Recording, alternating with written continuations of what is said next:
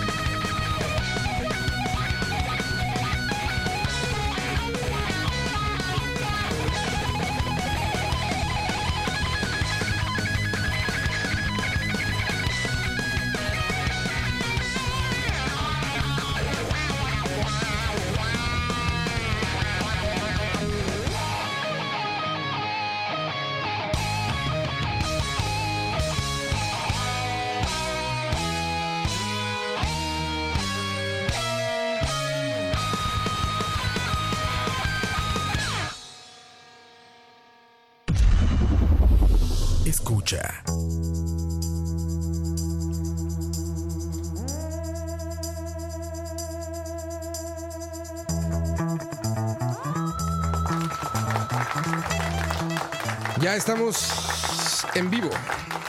Ahora sí. Ahora sí. Ya escucharon a Diego. ¿Cómo estás, Diego? Linda, papá, muy bien, por dicha. Aquí, suave, para empezar el podcast. No sé. Salud. Acabas de abrir una imperial. Esa misma. Porque estamos de fiesta hoy. A pesar de que la nostalgia invade el momento de decir, eh, ay, el último programa del año. Ya se fue. La nostalgia. Ya se va a acabar. A la ¿No te da nostalgia, Alex, el final del año? No, hombre, Sí. me dan ganas de que empiece el otro. Para nostalgia. Siempre aseguramos que el siguiente será mejor, ¿no? Siempre.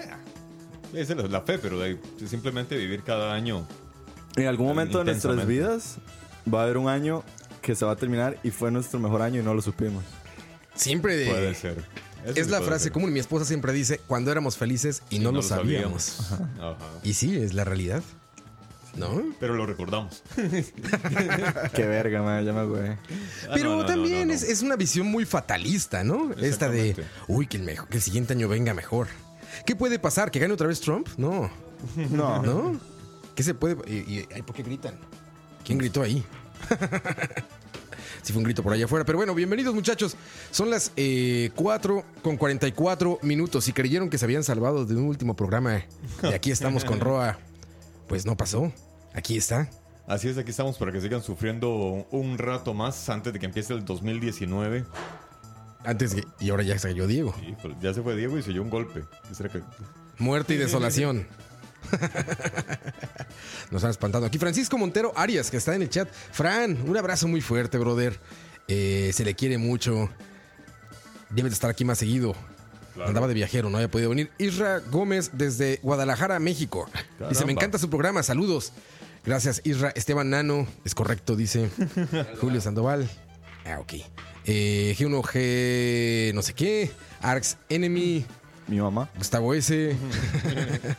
Todos los que están conectados, muchísimas gracias por escucharnos. Eh, pues es nostálgico hasta cierto punto, porque también ilusiona mucho la idea de un año nuevo que, Claro. que viene con más cosas. A mí lo que más me gusta siempre es las épocas, porque definitivamente para mí diciembre, enero son los mejores meses del año, más en el aspecto de clima. O sea, son como los meses como más En Costa Rica. en Costa Rica. Sí, Sí. son los meses más bonitos, por así decirlo. Entonces Sí, hay sí, muchas sí. oportunidades de Mucha gente siempre dice, ay, la playa, pero yo siempre digo, man, no solo la playa, o sea, hasta el hecho de salir a caminar donde uno vive Sí, es más sí, sí, tuanis. sí, sí, sí. Porque el vientico, por la frescura. En Costa Rica, En Costa repito. Rica. Disclaimer, en. Costa Rica. Seguramente ahorita ya hay unos noruegos que están este, a, pa- a palas- Matando, a- sí. que a paladas o palazos, no sé cómo se diga, echando sal y quitando Sí. nieve de sus entradas. escuchando ¿no? Take On Me. Y ya. Escuchando Take On Me. Diego Robert no saber nada del clima. No saber nada del clima. Scheiße, Robert. Yo platicaba contigo ayer. em, eh, de donde soy procedente, ya están a 5 grados. Entonces ya, ya, ya voy preparado ya con, con mi miembro masculino como una tortuga oculta. Guantes, orejeras. Hueveras. Sí, exacto, sí. Pero aquí está muy chingón. Sí, sí, sí. ¿Ustedes dónde prefieren frío o calor? Calor, calor. Jamás, bro. Es que el frío, güey, no te deja hacer nada, cabrón. Con calor igual sales. Pero con el frío no puedes, güey. No, pero el calor. O sea, no te da ganas de salir a la calle con frío, güey. ¿Qué haces afuera con frío? Te encierras. Con calor no, con calor no dan Güey, ganas con de salir. calor igual puedes salir. Ahorita estaba en la mañana, a no sé cuántos grados, un chingo de calor, igual andaba en la calle y Pero- todo, pero güey. es que yo creo que no, no es un tema de, de frío o calor, sino un tema más bien de sol o, o nublado. Porque, por ejemplo, te vas a Limón, no ves el sol, está nublado todo el día, pero un calor de mierda que no te, no te dan ganas de hacer nada. Sí, igual puedes estar como eh, amedrentado, como espantado por el calor, pero puedes hacer las cosas. Pero ustedes no saben lo que es el frío. Bueno, el frío sí, no, no. puedes hacer, no puedes hacer nada, güey. O sea, el cuerpo se te paraliza y, y no puedes hacer Sí, frío, nada. frío de güey. verdad, definitivamente no hemos Sí, vivido. sí. Pero No puedes ni sacar las manos así de, de- del abrigo, no puedes sacar las manos para agarrar algo para comer, güey. Hasta para abrir la cerveza. Es horrible, güey. Los labios cortados, las orejas Claro. Sí, es que no, no es Duelen, nuestro güey. frío que son 15 grados.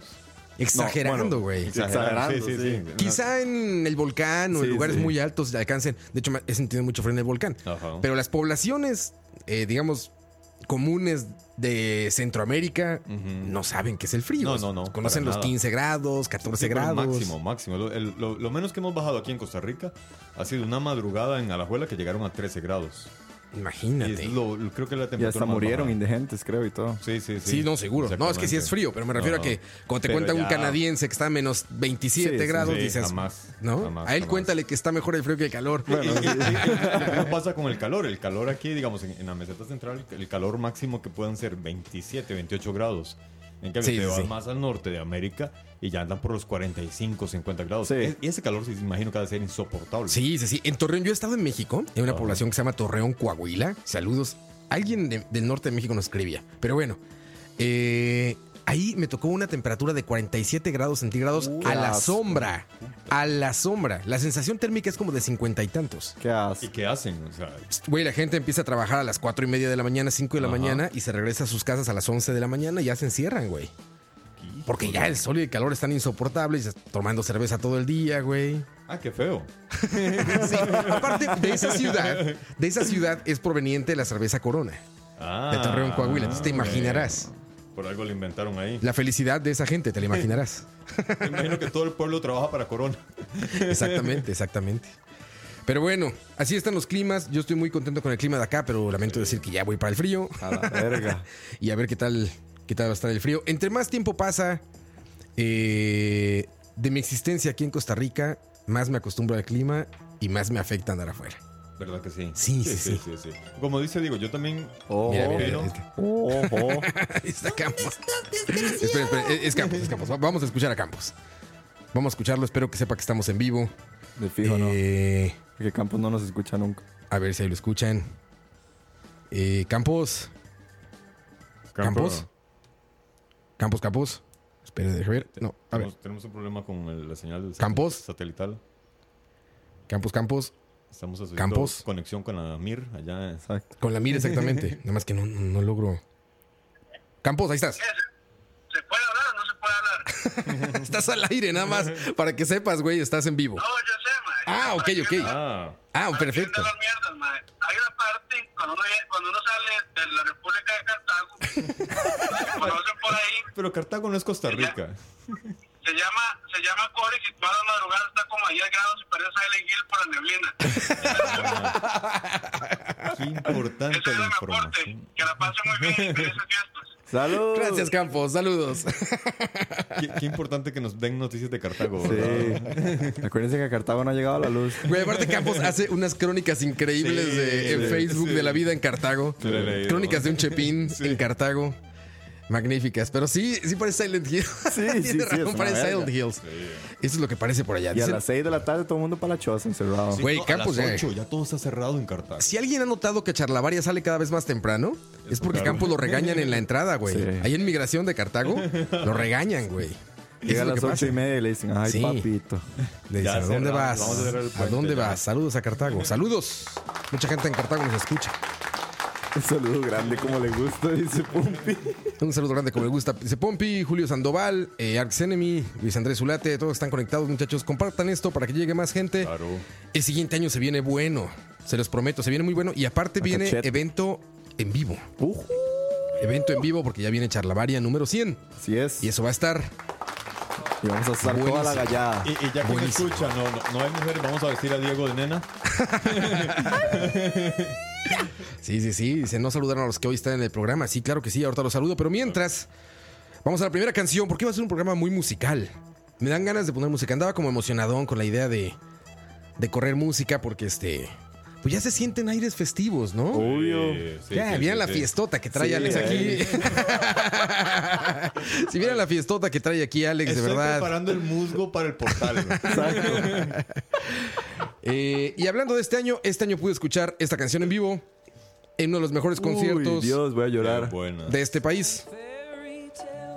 Se llaman Los Killers. Dosland Fairy Tale. Están en escucha. Aquí estamos. Volvemos. Escucha. He looked just like you'd want him to. Some kind of slick chrome American prince. A blue jean serenade and Moon River. What'd you do to me? I don't believe you. Saw Cinderella in a party dress. She was looking for a nightgown. I saw the devil wrapping up his hands. He's getting ready for the showdown. I saw the minute that I turned away. I got my money on a pawn tonight. A change came in disguise of revelation, set his soul on fire. She says she always knew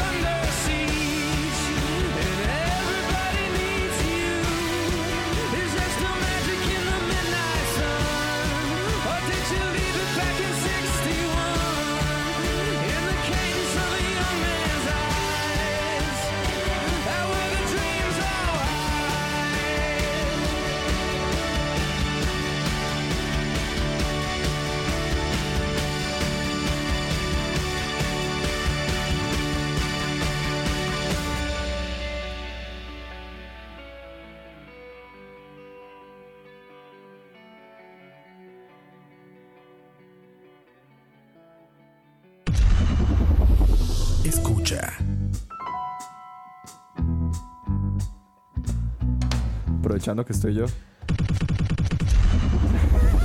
Escucha. Ese es el signature de la hora de la paja. Exactamente. Siempre presentes. Cinco minutos para las cinco de la tarde. Yo sigo con el trauma de dar la hora y la verdad es que vale madres. Sí, siempre. de hecho. ¿Verdad? eh? Esos son traumas de, antiguos radio. trabajos. De, sí, de la de radio. Sí, sí, porque aquí como para aquí. Y sí, si todo el mundo nos escucha horas después. Y, y cuando trabajaba en la radio, el director solía decirnos mucho que, que estuviéramos constantemente dando la hora. Porque cuando estaba este consumo de la radio de ese tipo, la gente se guiaba un poco por lo que estaba pasando. Ah, o sea, claro. si estabas en tu casa, por ejemplo, y tenías que hacer algo, te decía el, el locutor, Sí, "So- sí, son sí, las sí, sí. 5 con 40 minutos. Ay, ya Entonces decía, ah, güey, ir". ya me tengo que ir, güey, ya es tarde, ¿sabes? Pero ahora en la versión podcast ya están de decir, ¿a mí qué? 5 de la tarde, vuelve el reloj, Dani, 3 de la mañana. No, y no solo eso, digamos alguien que lo está oyendo en vivo, pero en otro país, por ejemplo, la gente en México tienen otro uso horario. Totalmente. Decís 5 de la tarde y para ellos que son las 6, 7 de la noche. Sí, exacto, no tiene nada que ver. Sí, está Exactamente. Sí, sí, perdón, perdón. Eh, el siguiente año uno de mis propósitos será quitarme de la manía de dar la hora. Sí, sí, sí. De ser el reloj cucú de escucha. Esteban Nano dice en el chat, este año descubrí escucha, tuve que comenzar a pagar Spotify. Muy buen contenido, ya ahí los he recomendado con varia gente. Linda, Esteban. Magnífico, Esteban. Te ganaste un banano. Magnífico. Ahorita te llega. Marvin André Mena Vega dice, yo deseo que abran Patreon para ver si Roa se pone un poquito más responsable. y también para darles todo mi dinero por tantas risas que me han dado. Se te va a cumplir. Ahí está. Se te va a cumplir, Marvin. Marvin, la Los cuenta, deseos se cumplen. Marvin, la cuenta cliente es 1, 3. Los deseos se cumplen, Marvin. Vas a ver.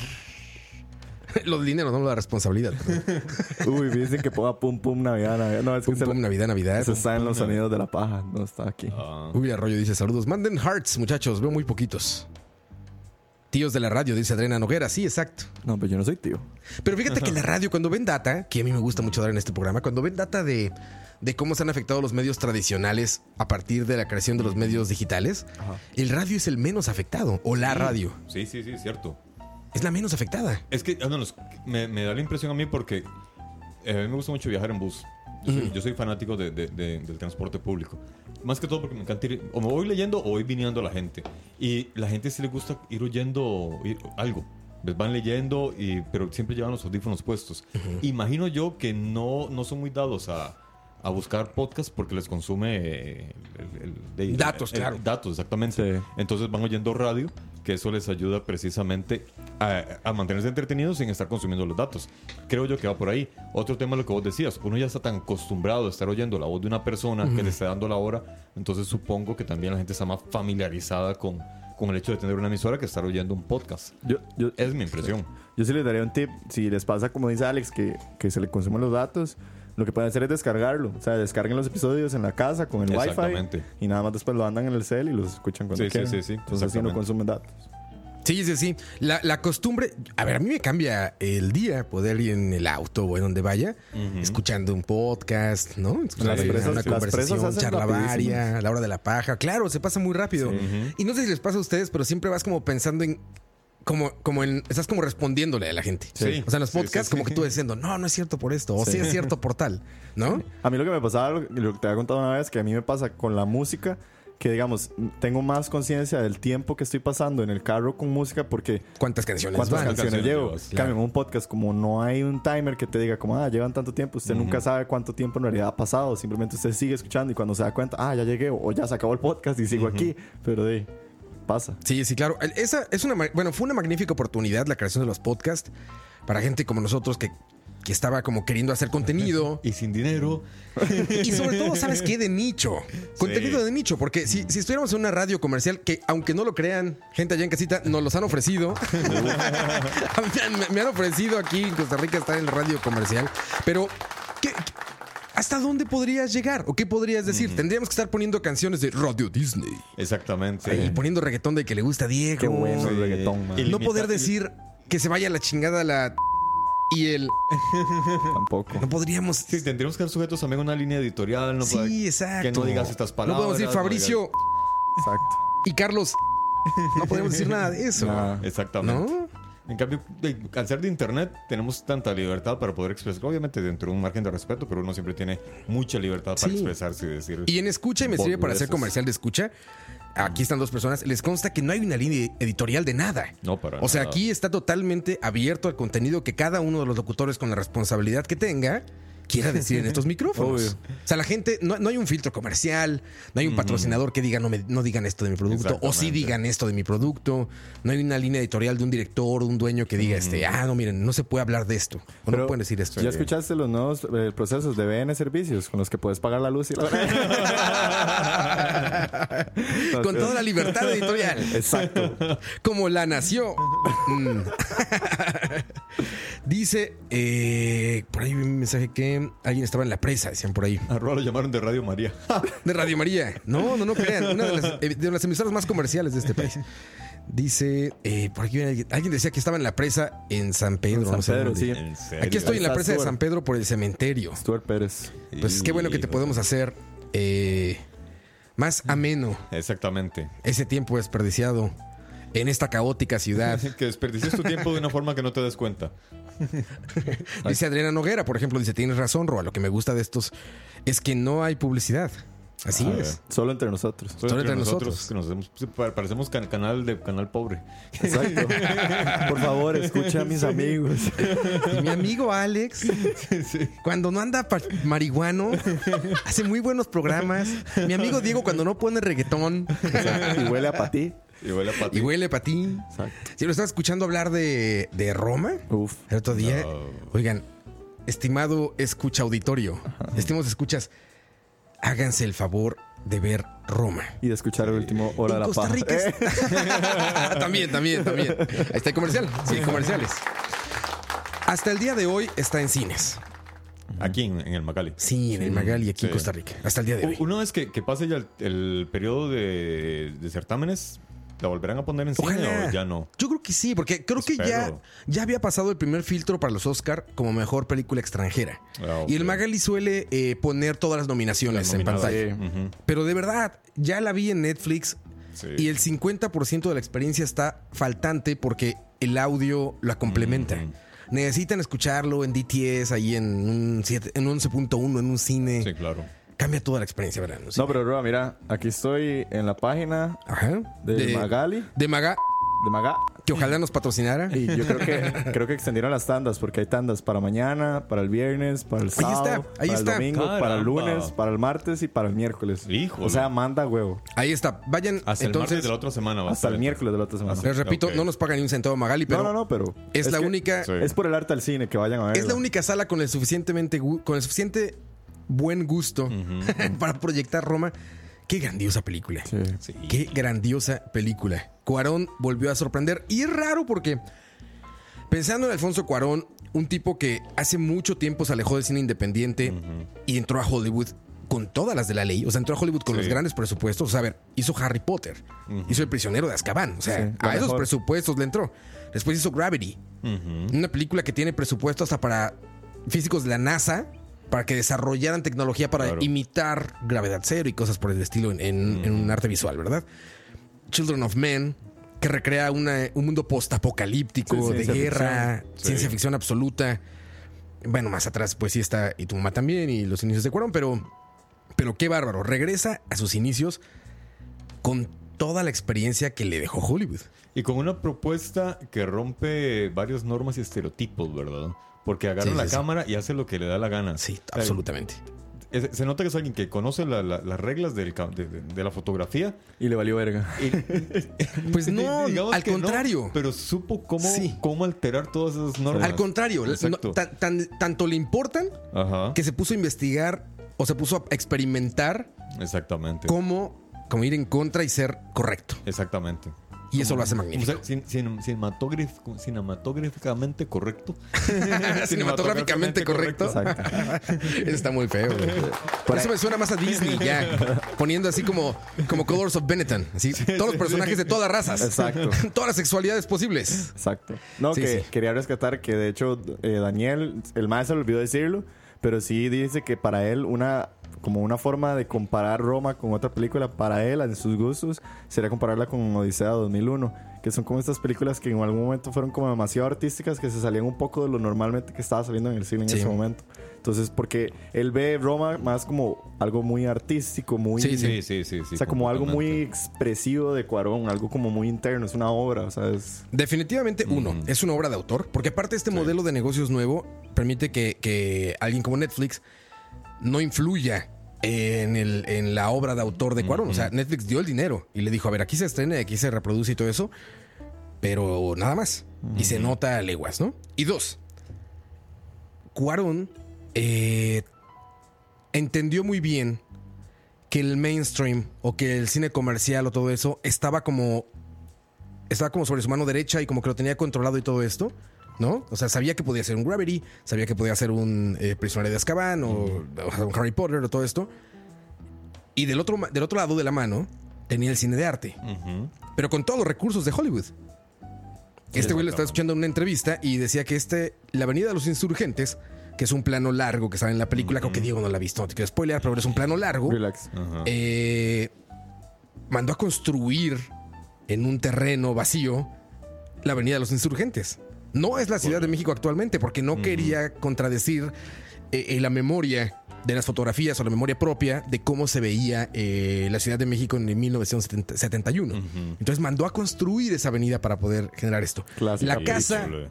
es una, para los que no sepan, es una, es una autobiografía de Ajá. Alfonso Cuarón y su familia, de sus padres, de sus hermanos, de una, pues sí, es miembro de su familia y no eh, la persona que es como su nana, como la que los cría. Eh, la casa en la que se desarrolla todo es una casa igual en la colonia Roma que él mandó a reconstruir, digamos, o no a reconstruir, estaba mal ocupada la palabra, a remodelar Ajá. para que se pareciera lo más posible a la casa en la que ellos crecieron. Cuentan que cuando llegaron sus hermanos, uno de ellos es cineasta, Carlos Cuarón, eh, también gran cineasta, eh, dice que estallaron en lágrimas. O sea, fue un golpe a la nostalgia impresionante, ¿no? Se les reconstruyeron la casa y les dijeron, mira, aquí vamos a hacer la historia de, de todos nosotros. Y luego Híjole. Cuarón hizo una genialidad todavía más grande, que es que decidió utilizar gente que no son actores o que no eran actores, ahora ya lo son y magníficos. Una de ellas es ella, Sí. la protagonista, Yalitza. Yalitza, exactamente, y no le dio el guion a nadie. En serio. Nadie conocía el guion de Roma hasta que el director decía acción y veían lo que estaba pasando. Hasta ese momento nadie conocía el guion, había una sola copia del guion y la tenía Alfonso Cuarón.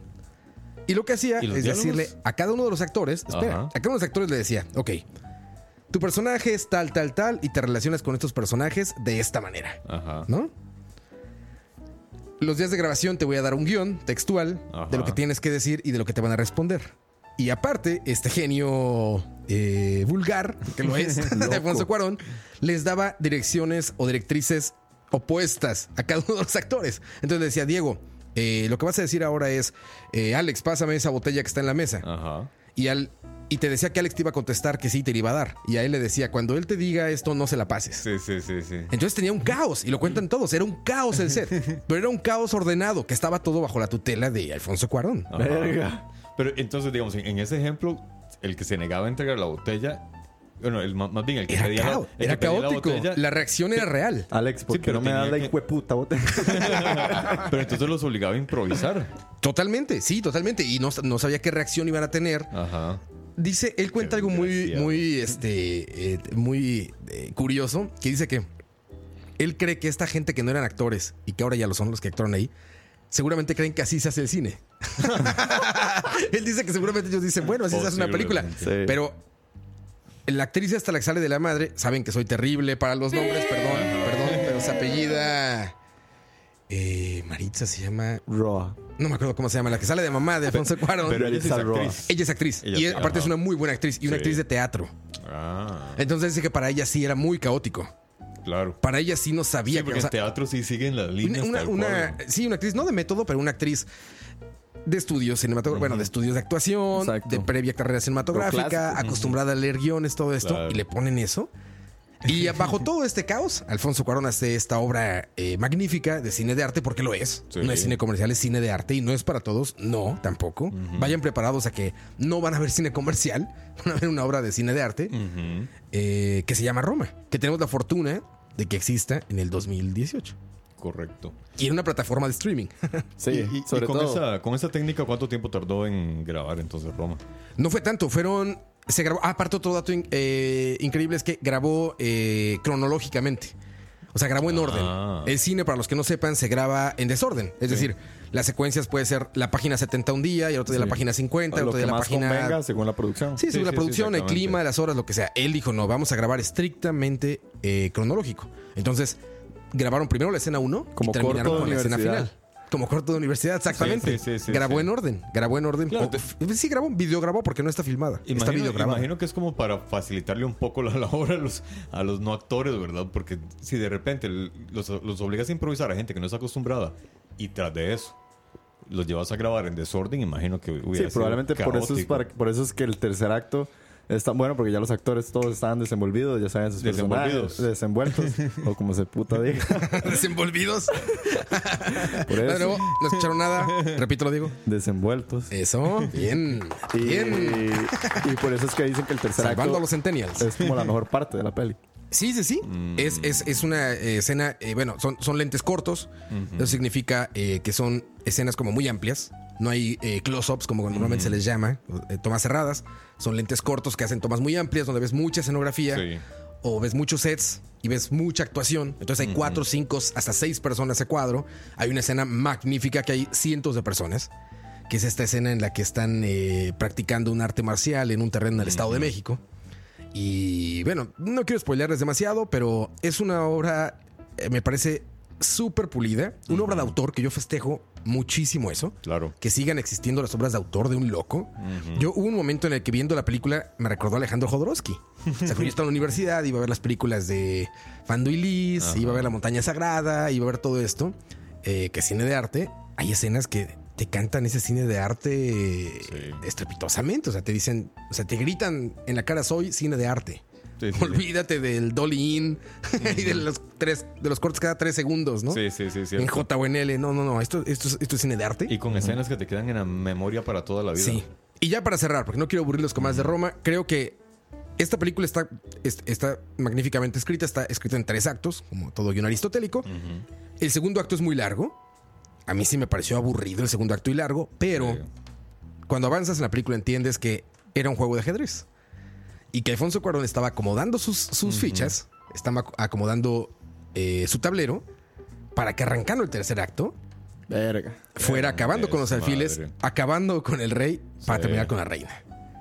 O sea, le acomodó todo el tablero y a partir del tercer acto te dice golpe en el estómago, golpe en el estómago, Sí. golpe en el estómago, golpe en el estómago. Y terminas enamorado de la película y con una sensación agridulce.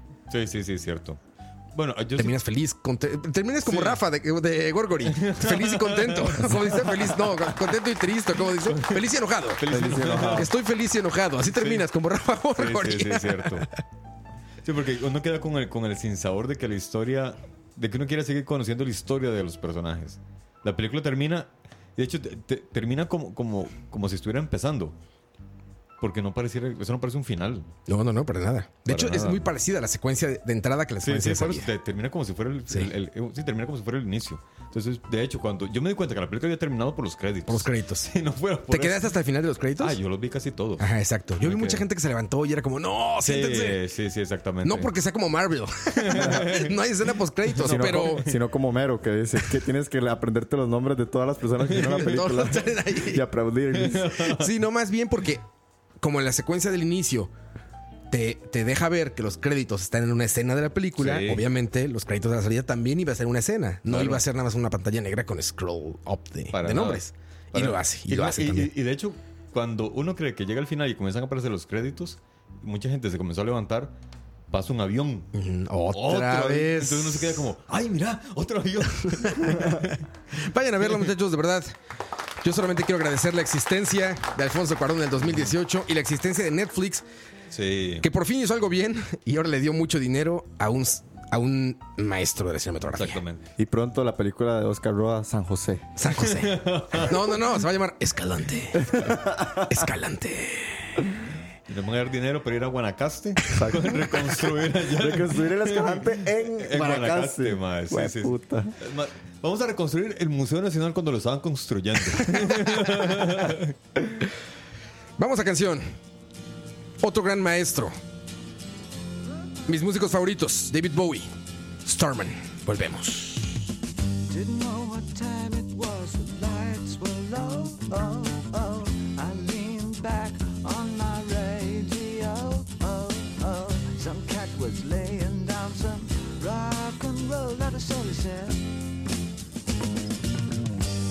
The loud sound it seemed to fade. Came back like a slow voice on a wave of fate. That were no DJ, that was hazy cosmic jive. There's a starman waiting in the sky.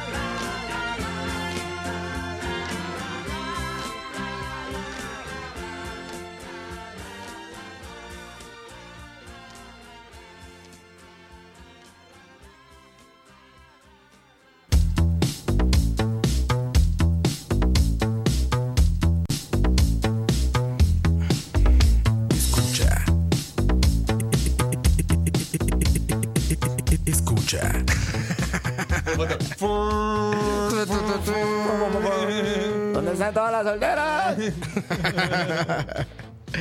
¿Cómo se encuentran? Seguimos aquí, ya no voy a decir la hora porque si no me regañan. Ya no digo la hora. Eh, buena canción, hoy estamos con buenas canciones. Espero que alguien por ahí no elija canción, dice Gustavo S. No, Dani ya no puede elegir. No, no se refieren a, a Dani, se refieren a ti. Ah, yo no puedo. Claro, porque dice espero que alguien no elija canción. Ah. Están hablando de ti, Diego. Porque yo siempre alabo tus gustos musicales. Voy yo entonces. vamos a corte, vamos a escuchar a Drake. No, no. Bueno, Drake lo aguanto, güey. Pero cuando sales con tu reggaetón, no. J Balvin. Póngame J Balvin, J. Balvin. No, no, ya, estamos en un programa para blancos. Blancos privilegiados. Sí, sí, sí. Y que lo diga Para yo. blancos privilegiados. que lo diga yo. Dice Brandon Solís, pura vida, Robe, por hacer este programa. Estoy pasando una situación personal malilla. Sí, en Navidad, jajaja. Escucharlos me hace olvidarlo por un momento. Gracias, Brandon. Qué gusto me da saber eso. Así es. Que podemos alivianar, que podemos eh, hacerte pasar un buen momento. Correcto. Y mira, los problemas de familia pasan. Y ya, igual que todos. No hay mal que por bien no venga. Sí, sí, sí. Por ahí. Y no, Todo es y no hay transitorio. problema que dure 100 años. Todo es transitorio. Todo, excepto el canal de Panamá. Ese sí. Ese, les- ese problema les duró 100 años a los panameños. Ya se lo quitaron. Eh, pero no duró más de 100. No más de 100, exacto. Bien, bien, Diego. Bien. Bien. La reflexión. Saludos, Brandon Solís. Gracias por cumplir, Roe. Ah, sí, es que yo prometí esto.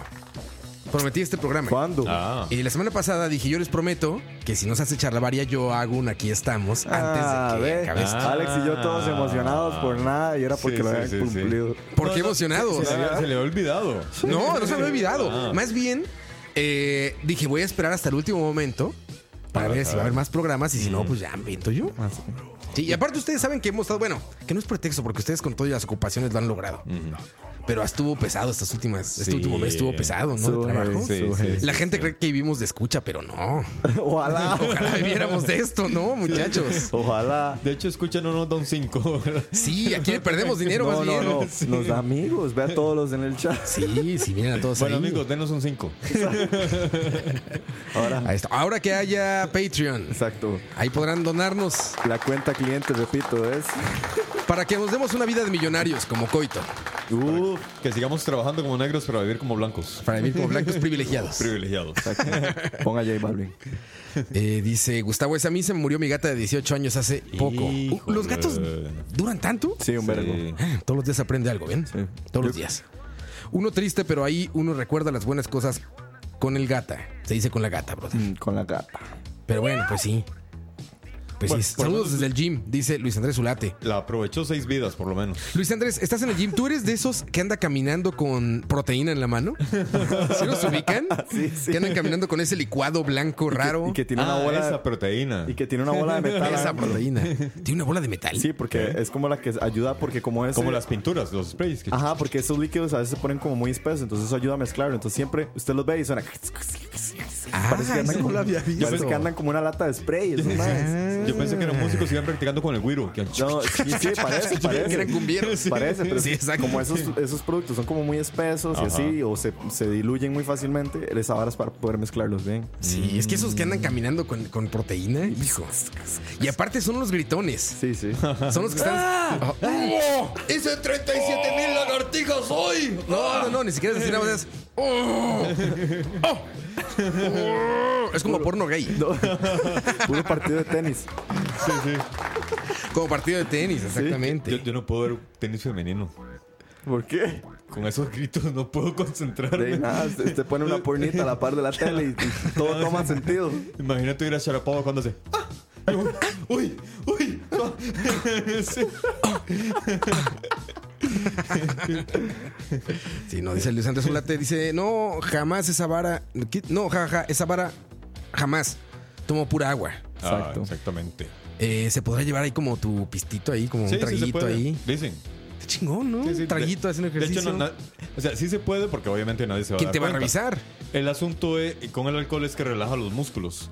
Entonces te, te- fuerza. Sí, exactamente. Sí, no, Ya- no, ya no le sirve de nada porque La idea, del, la idea de que un músculo se refuerce es que usted quema el músculo y entonces Exacto. luego se regenera con más músculo. Entonces, si usted toma guaro y se le relajan los músculos, no va a hacer nada. Exactamente, por eso hay Sí, que necesita tomarlo. romperlo para que se cree Exacto. más. Por eso hay que tomarlo después de hacer ejercicio. Después de hacer ejercicio, si te puedes tomar unas birritas, porque entonces ya te ayuda a relajarte, te acostas y en ese periodo de, de descanso es donde el músculo comienza a reconstruirse y ya se hace, lo está ganando volumen. Y por eso ahí viene uno de los dichos que yo más odiaba en el cole cuando yo era todo fafarrecho y no podía hacer nada, que decían, si no duele, no sirve. Y uno, Sí, "Ah". Claro.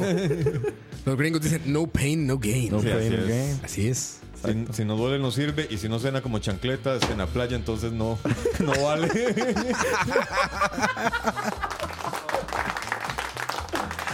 Referencia para. ¿Ustedes tuvieron un colegio, Salud. un, un colegio difícil como yo o no? Yo creo ¿Cómo, que todo el cómo es un colegio difícil? No, no, o sea, ¿De como- calificaciones? Eh, Usted no, o sea, usted no, no les pasa que como que por alguna razón todas las personas siempre tenemos un trauma del colegio. O sea, Ajá. podemos haber sido el mae más no sé qué del colegio, el mae más X del colegio, pero Ajá. todos tenemos un, un, un callo que nos dejó el cole. Ya hubiera sido esto o aquello, pero no sé, el colegio como que a uno siempre, bueno, es una analogía que me ha dicho un amigo, Robert, de hecho, el de la hora de la paja, y siento que desde que el mae me dijo eso, yo dije, y mae, tiene demasiado sentido. El colegio es un lugar donde usted lo ponen entre cuatro paredes con gente que usted no conoce y lo obligan a hacer amistades con esa gente. Por eso es que usted después, cuando el cole termina, mucha gente dice como, ay, perdí mis amistades del colegio. Yo di sí, weón, porque estabas amarrado a huevo Sí. a estar con esa gente por cinco años. Y por eso es que, obvio, cuando ya usted no los ve, y solo los de verdad se quedan. ¿Sí? Sí, no sé. Yo, yo, yo, Yo, bueno, el cole siempre lo he sentido así. yo era muy hijo de puta. Y yo, yo a mí no, no me metía con nadie. A mí el colegio me caía mal, mis compañeros me metían harto. Yo estaba deseando salir. De, de hecho, yo me esforcé, yo estudiaba mucho Para irse. para salir del colegio. Esa era mi meta. Decía, es es que yo tuve compañeros. Ojo. Ojo. Perdón, perdón, perdón, perdón, perdón. Ojo. Eh, Yo, yo- yo- yo recuerdo cuando yo entré a séptimo, yo tuve tres compañeros, una compañera y dos compañeros que estaban repitiendo. Y yo comencé a hacer cálculos y decía, puta, esto más van a pasar seis años en el colegio mínimo. Qué Entonces así. yo comencé a esforzar, o sea, no tenés idea, yo estudié, me quemaba las pestañas porque yo decía, yo más de cinco años no paso en esta mierda. Y así lo logré porque yo no, yo no quería continuar ahí. Y a mí mis compañeros del colegio, aunque hice muchas amistades y los quiero mucho y a veces nos vemos, a mí el colegio no me, no me atrapó. ¿Ves? Nunca me generó ni, ni amor, ni nostalgia, ni nada. No eres académico igual, yo tampoco. ¿Verdad? Sí, no, no. La academia es la que... ¿Será eso? Sí, porque la academia es como muy estricta, en- no importando que estudies. Ajá. O sea, el Sí, hecho sí, como es de, ese, de ese orden de, a ver, vas, repites lo que yo te Sí, digo, yo te apruebo o te repruebo con lo que yo considero que aprendiste o no, y después vas y vuelves a leer lo que yo te digo para venir a replicar de memoria respuestas. Eso es la academia. yo quiero que digas. Exacto, eso es la academia, porque el otro método de aprendizaje, eh, no, no un método formal, pero me refiero a como aprendemos todos en la vida, ¿no? O sea, experimentando y, y Ajá. es exactamente Con opuesto. prueba y error. Exactamente, es prueba y error. No es voy a prepararme para la pregunta exacta que me van a decir. ¿no? Al contrario, es no estoy preparado para esto, lo voy a enfrentar y si fallo para la otra que me venga, pues ya, ya sé qué pedo, ¿no? Sí, sí. Y ya la- aprendemos todos. Y ya el tercer semestre de matemática ya, ya aprendí. Ya. Saludos al matemático de la radio. Saludos. Saludos. Cierto, saludos a Osman. Que no lo vi ayer aquí, ¿verdad? No, es que tiene problemas en la cintura. Ah, chingada. Mucho sexo. Eso es lo que yo le dije. Sí, sí, sí. Ni su matemática lo salvó de eso. Sí. No, no, pero ma- más, bien él me dijo que ya una, en, la vida de casado el sexo ya no es como antes. Ah. Entonces, quién sabe qué le pasó, pero sí tiene problemas en, en el músculo lumbar. Entonces, ayer estaba internado y no pudo venir. Ah, internado de plano. No, no, in- ¿cómo se llama? Internado no, sino Ah, que- no. Incapacitado. Discapacitado. In- incapacitado. Incapacitado, sí. Discapacitado, Discapacitado es no. con, con males, digamos, como Que le falta alguna pieza. permanentes. Ajá, que le falta una pieza. En cambio, Sí, a él sí. simplemente le- le- Lo sí, mandaron a la casa. Lo mandaron a la casa. A la banca. Para que descansara, exactamente. Oh, dice Gustavo, ¿es un mal cálculo o problemas de calculillo? Sí, sí, sí. Sí. Creo que va la opción 2. Eso fue lo que le O pasó. la 2. O No sé. dos. Al rato, el mal cálculo le generó un mal calculillo. Qué bueno, Sí, así es. Recuerden, muchachos, eh, en Spotify pueden encontrar todos los programas que hacemos. Semana pasada hubo Charlavaria, hubo BCP. Sí. Esta semana hubo La Hora de la Paja, hubo Detrás del Audio. Exacto. Ustedes dos recopilaron en sus programas como todo lo del año también, ¿verdad? Hicimos un, un resumen de lo del año. Sí, bueno, nos- Y también la paga, más sí, o menos. Nosotros hablamos de, más, era como un Mejor reggaetón del año, Sí, ¿no? el mejor álbum de reggaetón, nuestro mejor hit de El mejor video de el mejor reggaetón. video, el mejor hip hop. eh, El video original de reggaetón, Ajá. de canción original en ¿Cuál trap. fue el, el traje que más nos gustó de J Balvin y, y Bad Bunny? Ana- análisis semiótico de las canciones de, de Bad Bunny. Todo de los premios TV y novelas. Exactamente. No, no, sí, sí, igual un, un recap de lo mejor de entretenimiento del 2018. Muy bien. Sí, sí. Sí, sí, nosotros hablamos de, de- sí, de- exactamente de lo, lo que vimos durante este año 2018 y de lo que oímos. Tanto en vivo como en, en nuevas bandas que han surgido este año que, al menos para mí, fue una gran sorpresa que surgiera esta banda Greta Van. tan sí. criticada llamada como Greta Yo- es que, a ver, todo el mundo dice criticada. ¿Quién chingados critica a Greta, güey? No, hay un montón de gente. He escuchado. ¿En serio? Sí, Son sí, más la sí. gente que creen que lo defienden porque creen que la gente lo odia. O sea, yo siento que, o sea, es como, como que se hizo cool y popular defenderlos. No sé si veces, has visto que a veces pasa Mm, eso. puede pasar, Como sí. que a veces la gente es como, uy, yo soy del lado que los defiende. Y Mm. yo también, porque todos estamos del lado de los que defienden. Y cuando nos damos cuenta, no hay nadie que los critique. No, todos pero- los estamos defendiendo. No, pero es que yo sí, buscando información sobre ellos, sí encontré muchas críticas en- negativas. Ahora, no críticas de, de críticos, de músicos, más bien los músicos que yo encontré Sí, están todos. contentísimos con Sí, Greta. claro. Más bien, los que critican Greta son como eh, locutores de radio, alguno que otro que por ahí tiene su, su programa en YouTube. Pero los critican por copiar el estilo de, de Led Zeppelin. ¿Por qué? Eh, O sea, no imagino otra crítica, creo que es la única tan- válida. no es tanto que critican eh, que imite el estilo de Greta Van Fleet, porque en eso sí coinciden muchos. Que no es que suenen exactamente a Led Zeppelin. Lo que critican es que el cantante suene Que imite a. exactamente que suene a, a Robert Plant. A Plant. Porque la banda realmente tiene y no tiene. O sea, tiene un estilo setentero. A, a legua se nota. Pero no es 100% Led Zeppelin. Mira, a mí me suena exactamente igual. Ajá. Pero me encanta, cabrón. Sí, a mí me o sea, no los criticaría por eso. Más bien diría, güey, qué gran tributo, güey. Sí. O sea, revivieron a, a Robert Plant y a todo Led Zeppelin. o sea, Exacto, Lo, exacto. lo- lo que pasa es que no, no, no- tengo no- pedos con eso. Cero pedos con eso. No sé si has oído una banda que se llama. Y, ojo, y el- lo que te voy a decir es un comentario que lo hizo el hijo de Bohan. El, el actual batero que va a las giras con Led Zeppelin.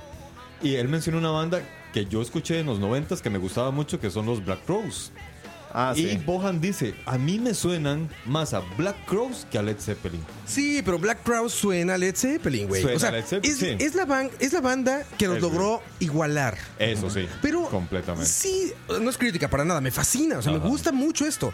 Sí. No estoy diciendo que sea un pecado, digo, pero pero no hay tampoco que negar la naturaleza de esto, güey. Sí, o sea, no, no, para nada. tiene nada de malo, pero sí es Zeppelin, güey. O sea, Es que es. es no muy- tiene nada de malo, pero sí, o sea, muy- creo que sería un error negarlo, decir, no, no es cierto, sí, es un sí, estilo sí. propio y jamás habían no, escuchado no, nada no, de no. eso y se les vino a la Virgen María, se los trajo a la mente y ya- Lo no, bueno- güey, lo- es un tributo y es un magnífico y- y- lo tributo. bueno son más bien similares. lo bueno más bien son las generaciones que no habíamos escuchado Led Zeppelin Sí. y escuchamos esto y después nos dicen ah le gustó esto ah, ahora hay el papá de Échate esto. para atrás, cabrón. Sí, Ve dónde se inventó. exactamente. Pero, güey, le hacía mucho falta al rock este pedo, güey. le hacía mucha falta, güey. Qué, a gran rejuvenecida le vino a meter al rock.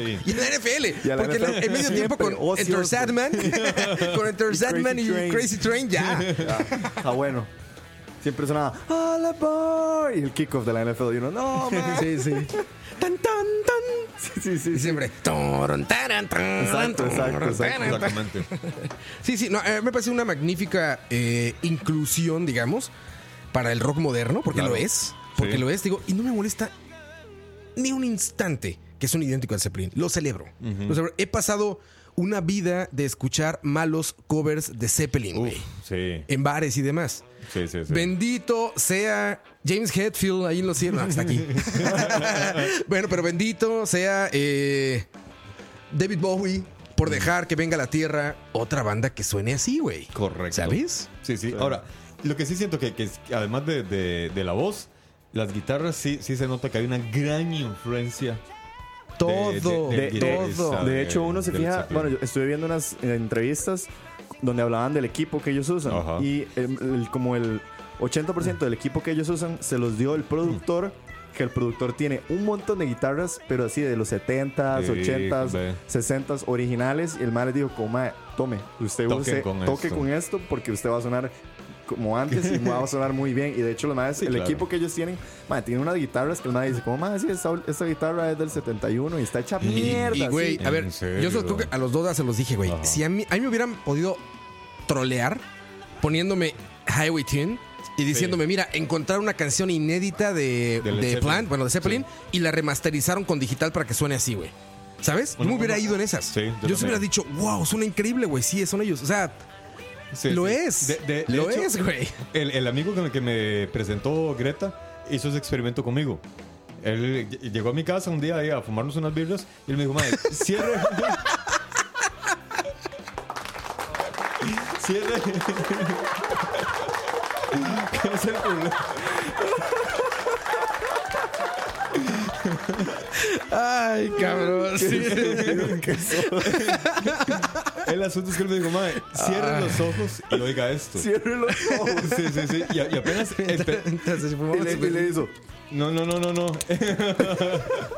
No, y, y- y come- comenzó a sonar eh, Greta. Y yo me quedé con eso. Yo, madre, esto suena a Led Zeppelin. Sí. Pero suena un montón a Led Zeppelin, pero sé que no es Led Zeppelin. Tú sí pudiste diferenciar. Sí, es que yo soy muy fan de Led Zeppelin. Entonces yo sí le sentí la diferencia, ¿ves? Pero igual. La o sea, digitalización. también. Porque también. Zeppelin sí suena Sí, muy... soy muy digital Sí, esto. sí, sí, sí, Por sí. eso te decía yo que algo Sí. remasterizado. O sea, así me suena a un Led Zeppelin remasterizado. Sí, sí, sí. Con los tracks pasados por digital, ecualizados y demás. Exacto. Y limpio. Se oye mucho más limpio que Led. Con Led Zeppelin. te- lo- lo que escucha el raspón. Exactamente. Ve, pero sí, sí quedé con una sensación de felicidad, sinceramente, al escuchar a Greta. Sí, no, y sin este, duda. este año lo termino contento por lo termino contento por dos cosas. Primero porque aunque Rhapsody Bohemia no, no- no fue una gran película, pero sí volvió a poner el rock de, Pink, eh, de, Sí. de Queen en donde merece, de ¿verdad? Y, y las nuevas generaciones, como dijo Diego, también tuvieron la oportunidad de escuchar Que, verdadera que- que música. Queen vuelva a sonar en Radio Disney. Y que se vuelva Y en moda. los 40 principales. Y que Y, sí- todo eso, ya, sí, güey. sí. Aplausos. Que sin sea- duda alguna, güey. Y que sea moda. De Aplausos. todo el mundo sabe Sí, de Queen, sí, todo el mundo sí. sabe de Rhapsody Bohemia. Sí, sí, y sí. tras de eso terminar el año con Greta para mí ha sido musicalmente ha sido muy muy muy agradable. Sí, no, no, magnífico. Magnífica banda, Mm. se puede escucharla. Greta Van Fleet.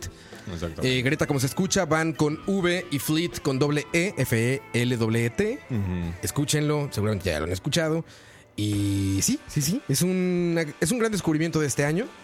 Eh, Y a los rockeros de corazón, a los que nos gusta el rock eh, desde nuestra adolescencia o antes, le encontramos mucho feeling a este pedo. ¿no? Exacto. Y por Así eso es. es- yo estoy haciendo, eh, recaudando plata para que nos lleven a, a- ¿cómo se llama? A, Pic- a Stereo Picnic en Colombia, a ver a estas bandas en vivo. Ojalá, eh, les repito, mi cuenta es.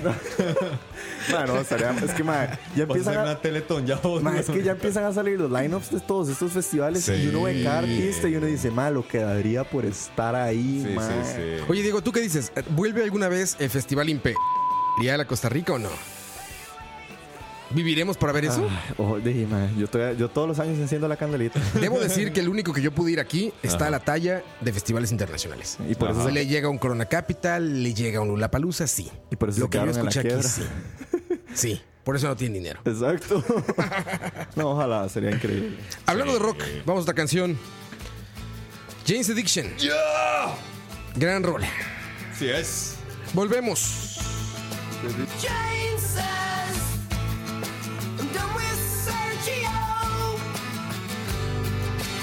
treat me like a rag doll.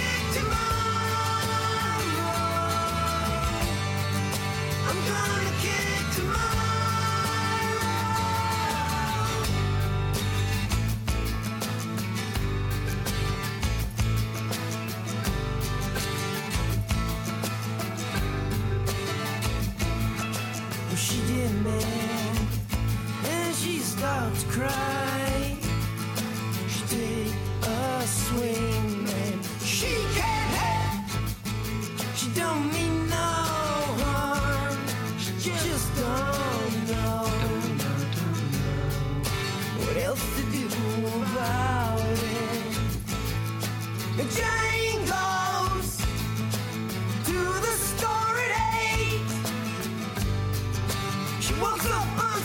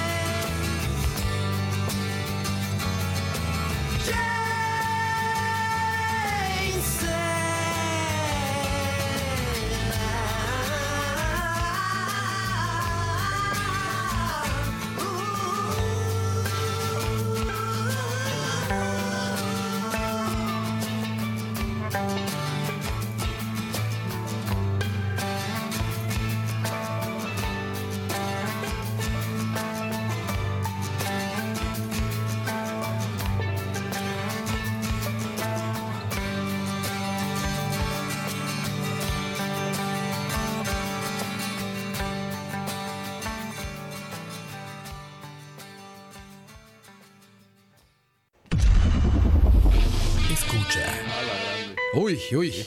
Uy, ojo. Ya se va a escuchar eso. Uy, uy, uy, uy. No se espanten. Todo bajo control. Todo bajo control. Es que ellos, ellos no saben, pero apenas sacar el podcast, le vamos a poner fuego a toda esta mierda. Todo, todo. A la verga, escucha. A la chingada, ya iba a decir la hora. Ya iba a decir la hora. Estoy a punto. Volté a ver el reloj. Es la hora de beber. Ajá. Sí, exacto. La hora de ver salud. Salud. Salud. Salud, porque ustedes no saben, pero aquí en cabina estamos eh, tomando bebidas espirituosas. Espirituosas. Fumando cervezas, diría Alex. Fumando unas birras. No, mentira, no las estamos fumando. Estamos bebiéndolas. Aquí es prohibido. Ay, gracias a Dios por Jack Daniels.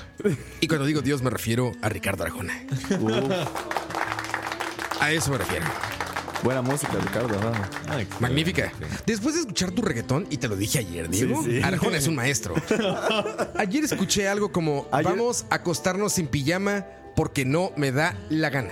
Y Sí. qué, qué poesía, ¿verdad? Qué Hay una rima. canción que Hay tiene una tu canción nombre, que ¿eh? tiene el nombre de Alex. Alex Sosa. ¿En serio? ¿Te la- ¿Sabes qué? ¿Cuál es, Ale? No. Para ponerla, Diego. No me no. acuerdo. Decía así, Alex Sosa. Vieres que, que le gustan las dominicanas. Y Puedo, Eh, decía- puedo, puedo vivir sin oír decía- esa canción. Están buenas las dominicanas, pero me chingo a la venezolana. Ah, sí, Algo sí. así. Algo así. Algo así. Le entro también entonces. Exacto. Ahí está Alex. Ese es el secreto de Alex, man. Nunca lo Ahí supimos. está. Las profundas Artista. líricas del reggaetón. Tengo un gran secreto guardado. Es que ya no es el reggaetón de antes, como dices tú, ¿no, Diego? Ya no. No, ya no. No, no. Diego No, no, asegura que hay, hay- un buen reggaetón. Sí, no, hay un buen reggaetón. Y todavía hay ciertas canciones de reggaetón que son buenas. Pero ahora el problema es que como... Como la de Ven Michu Michu que te voy a... Mm, ven Michu Michu que te voy a... No, no. mm. O sea, yo siento que... di, como, a como hay buenas canciones de Metallica, hay malas canciones de Metallica. O sea, como hay buen reggaetón, hay mal reggaetón.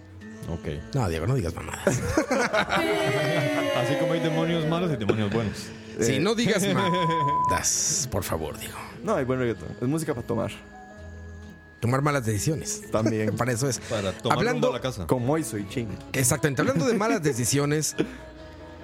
Muy fan soy de Malas Decisiones. y Soy muy, muy, muy fan. Si no lo han escuchado, Malas Decisiones se transmite regularmente todos los miércoles a las 6 de la tarde. El programa de política y...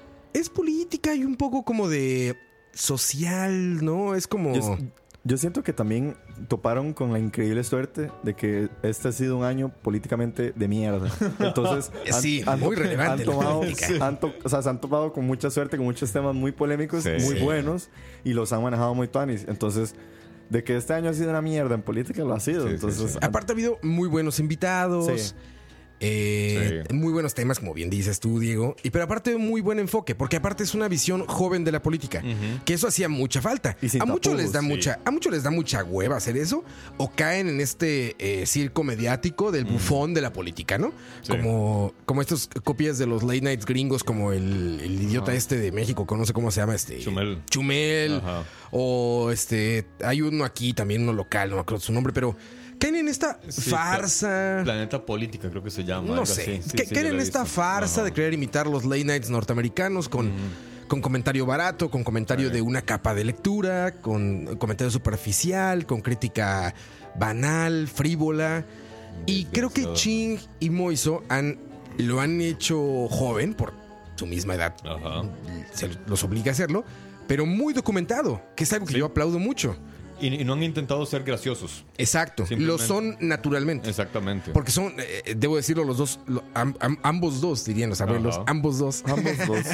son, están muy bien documentados y se documentan muy bien para lo que hablan y se esfuerzan en traer invitados y, y no sé, el punto de ataque que toman para, para eh, abordar los temas me parece muy bueno. También es que ellos están muy vinculados a esa temática, ¿verdad?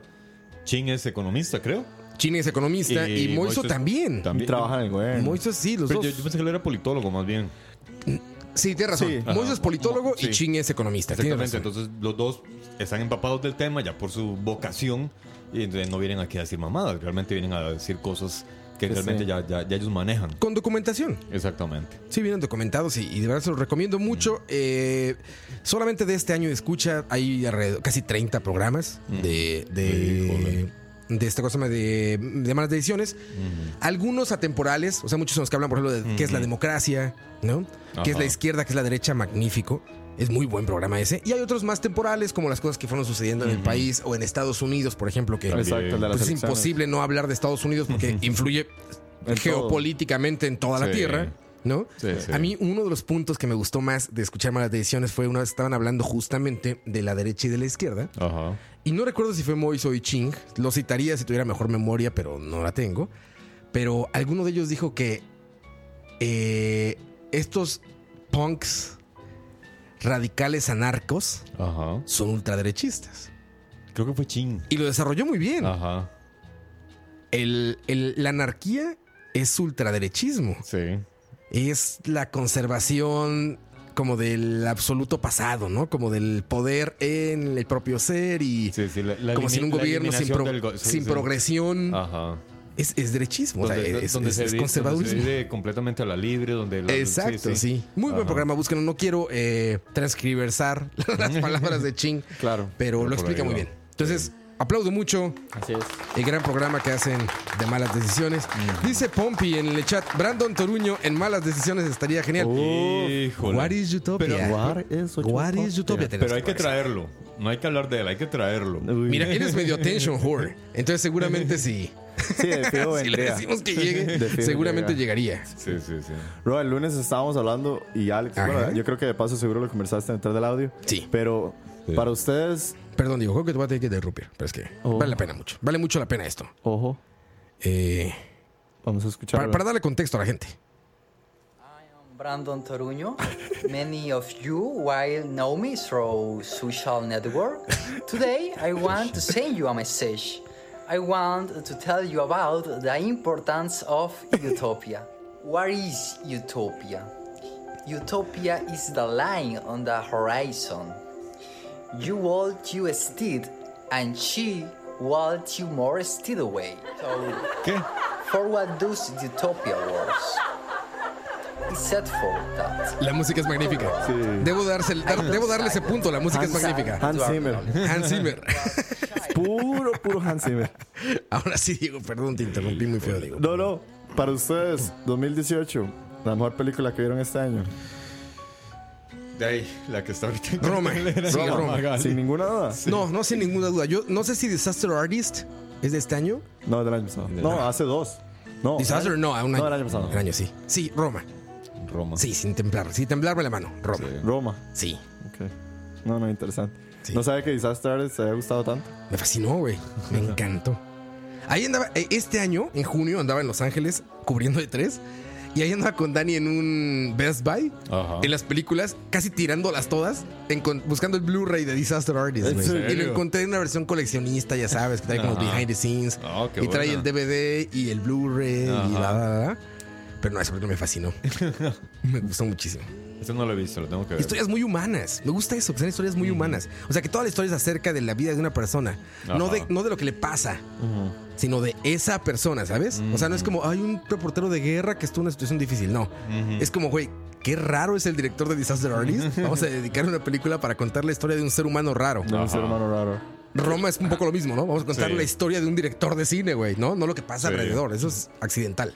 Pero vamos a contar la historia de un, Sí, de un sí, sí, es director. cierto.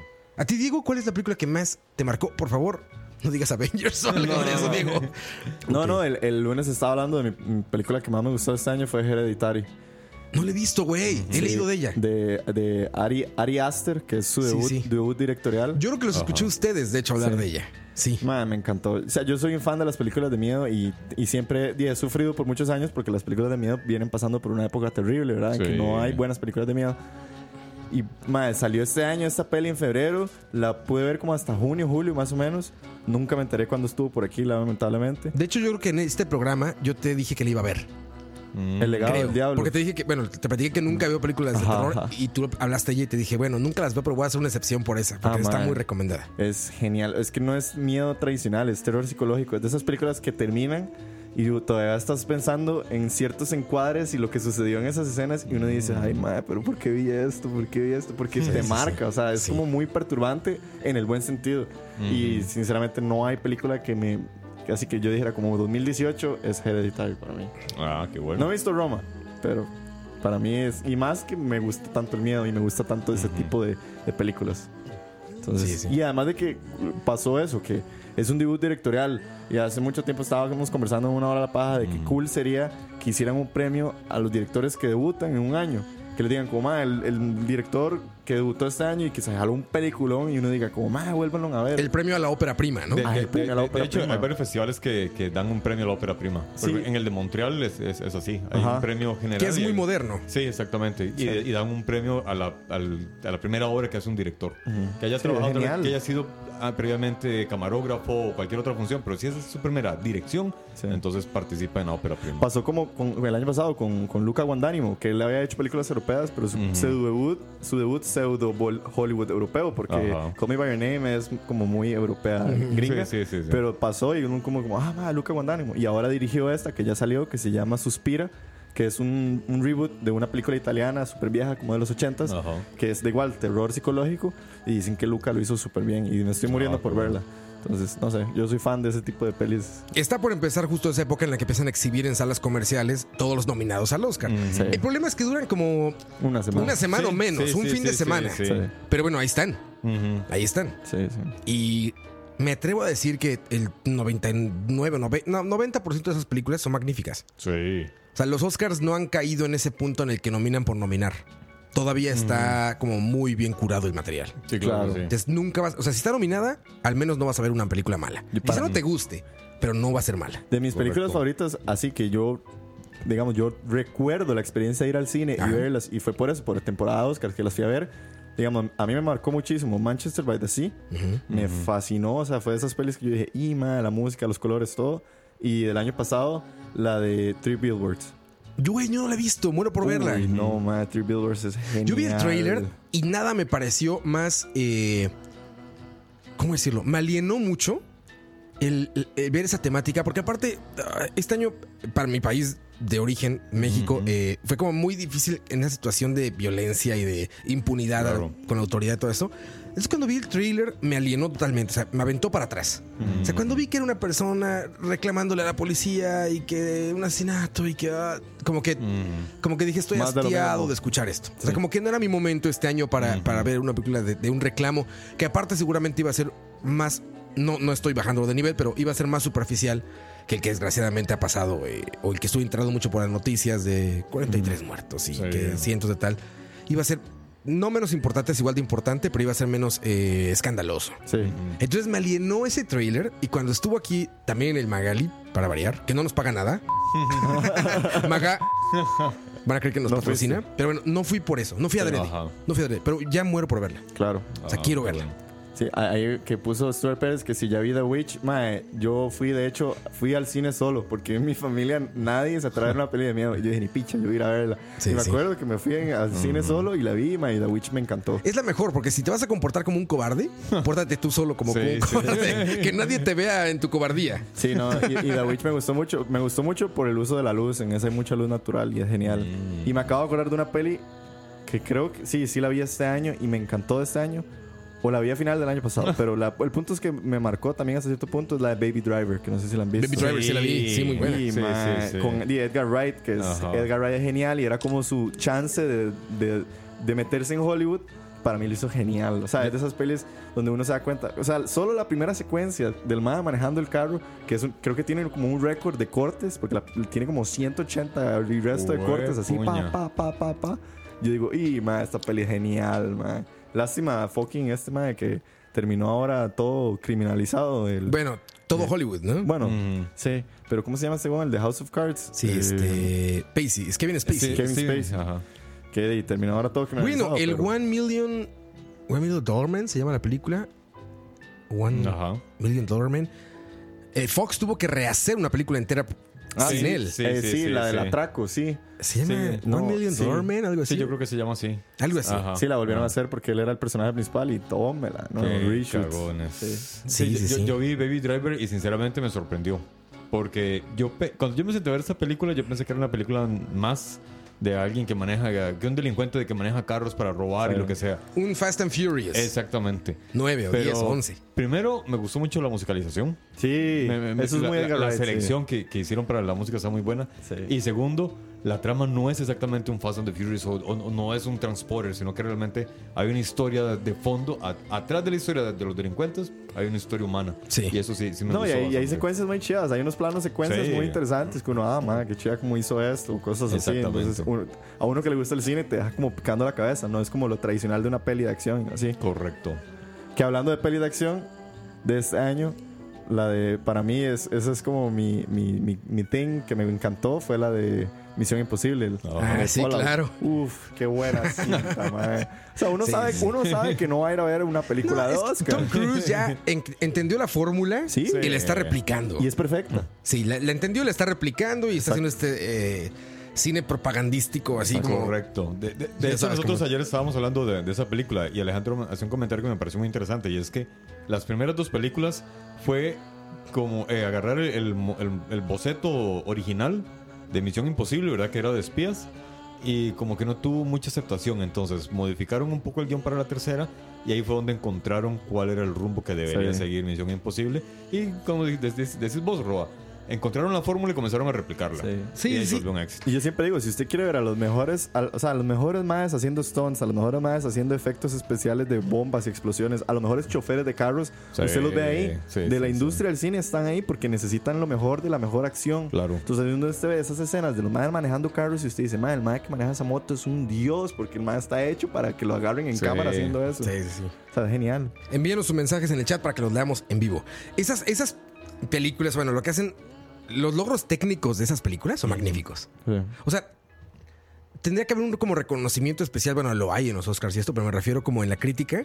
Debería haber un, un reconocimiento como especial que dejara de un lado el guion y dejara de un lado como, como la edición y todo esto que es como, eh, como maquila, como el reggaetón del cine, Lo académico. para darle como un premio a ese logro técnico, ¿no? O sea, un cabrón que iba en una motocicleta ¿verdad? que llevaba una Alexa colgado con el brazo Sí, derecho, ¿sabes? Y que- ¿Sabes? Y al stunt Sí, que... sí, sí, ah, sería bueno. Porque, porque esas películas sí lo hacen, o sea, Sí. Y nunca ahí se les son, reconoce a Nunca se les reconoce. Y son Sí. como, eh, como el top of the line de Claro. esos efectos, güey, no efectos prácticos. ¿Se acuerdan de Mad Max?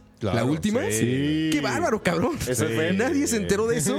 Es de mis películas favoritas. Nadie se enteró de eso y todos los efectos son prácticos. Sí. O sea, hay un cabrón colgando de un palo ahí en el desierto, ¿no? Es genial. Es Sí, genial. Conan O'Brien hizo una magnífica entrada a los premios de. Bueno, no los premios. A la Comic Con en San Diego. Ajá. Que llegó en este trailer gigante donde va el bajista. Ah, sí, es un guitarrista, es un guitarrista, fuego. lanzando fuego y esto. Él recreó esa entrada. Qué bueno. Este, y, y como que intentó hacerlo también con efectos prácticos y pues Ajá. se ve bien, pero no se ve tan impresionante. Pero cuando ves cómo hicieron la escena de la película o las escenas de la película, eso se merece un premio cabrón, ¿no? A mí me fascina, eh, igual que digo, es una de mis películas favoritas. La, la historia es como casi sin gracia, pero la película es increíble. Hay una escena donde van los personajes en el camión donde huyen y hay como un- lo- los que los van persiguiendo que van en carros y motos se paran como en unos, en unos unas varillas Ah, sí, que y van van de un lado así, para el de otro un lado al otro, güey. Lo hacen. sí todo- y porque son eh, Son de- acróbatas del circo del del sol Circo del Sol, el Entonces, mae los contrató. exactamente entonces son gente real haciendo sus efectos reales. Sí. Que si algo sale mal, Sí, es un- mamaron, pero- que se pueden hasta matar, ¿verdad?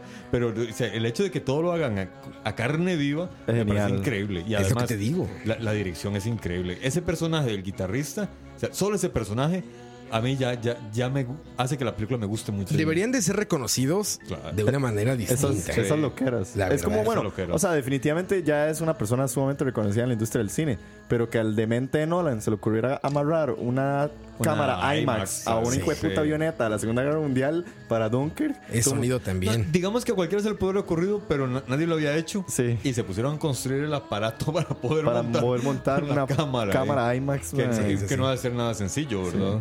Preguntaba en el chat, Gustavo, ese cuál es la peli que están hablando. Estamos hablando de Mad Max de 2017. Ajá. ¿De 2016 o 17? 16. 16 creo que De es. 2016, Ajá, de ese Mad Max. Sí. Que se llama...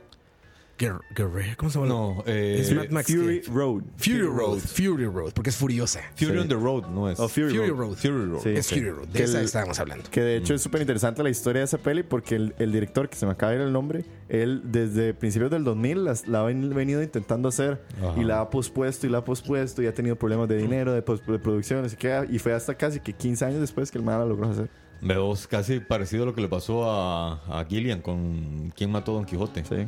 Que tardó 20 y pico de años en hacerla. Ya está en el cine ahorita, ¿no? Ya está en el cine. Si nos oyen hablar con tanta pasión de este tema, es porque igual y es, es un buen programa para platicarlo. Los que no saben, nos dedicamos a la publicidad. Ajá. Nosotros te nos dedicamos a, A la, la producción porno. en general. De porno, por supuesto. de porno. nos dedicamos a la producción y en particularmente a la publicidad. Y nos fascina el cine, nos fascina todo esto, obviamente. Por eso hablamos con tanta pasión. Si les damos flojera, si los aburrimos con esto, nos dicen... Y dejamos de hablar de esto. y dejamos de hablar. Saludos a la gente que está en el chat. Brandon Solís dice, Mad Max fue en 2015. Sí, Ah, probablemente. 2015. ¿eh? Sí, puña, sí, sí. tres años. Verga, Sí, hace sí, un sí. vergazo. Puede ser, brother. Puede ser. brother. Sí, tiene razón. Pero es una película que yo no me aburro de verla. Yo me la topo. Cuando voy pasando canales y me la encuentro, ahí me estaciono. Bueno, me sorprende que Alex todavía tele, porque yo no veo tele. Ah, no, yo sí. Tú decías hace rato que tu Sí. hermano sigue viendo tele, Julián. Sí, sí, sí. él, de hecho, ¿Por gusto? De, o sea, ayer estaba viendo. Él es eh, publicista también. Sí, a- ayer estaba viendo Rápidos y Furiosos en Cinecanal. Y es de eso que yo digo, madre, esa peli está en Netflix y Cinecanal es de esos que cada 15 minutos hace anuncios. Sí. Y yo le decía, como, "Ma, usted pudo haber terminado esa película hace una hora en Netflix. Bueno, a ver, Julián, tu hermano, no solo es publicista, ¿eh? sino que es el único publicista tico que se ha ganado un león en Cannes. Ajá. No, un Young Lions. Un Young Lions. Bueno, sí es un león. Sí, es un león. Es un Young Lion. Es un león joven. ¿Cómo Ah, se bueno. llaman? ¿Cómo se llaman los leones jóvenes? Este, los. Como. Simba que era. ¿Un cachorro se dice? Cachorro. Cachorro, ¿no? Creo que sí, cachorro. No sé. Se ganó un cachorro. Un cachorro. en Cannes. Sí, sí. Que creo que se dice can. ¿no? Can. Pero sí, nada más ahí para que, para que se sí. den un quemón. Sí, sí, sí. Y, y él sigue viendo televisión. sigue viendo Mad Max en Cine Canal. Con todos los comerciales. No, Mad Max, no, Rápidos y Furiosos. Rápidos y Furiosos La en Cinecanal. La primera. Con esos comerciales de salchichas panameñas que no llegan aquí. Sí. Y de harina para arepas colombianas que no llegan aquí. Y de las cal- cableras de, Colo- de, ¿cómo se llama? de Colombia De y Colombia, esas. Y de, y de vuelos, eh, de páginas de comprar vuelos en México Sí, que no sí, llegan sí, aquí. y de Open English. de Open de Open English. English que vive ahí. Open English vive de las películas de Rápidos y Furiosos en cable.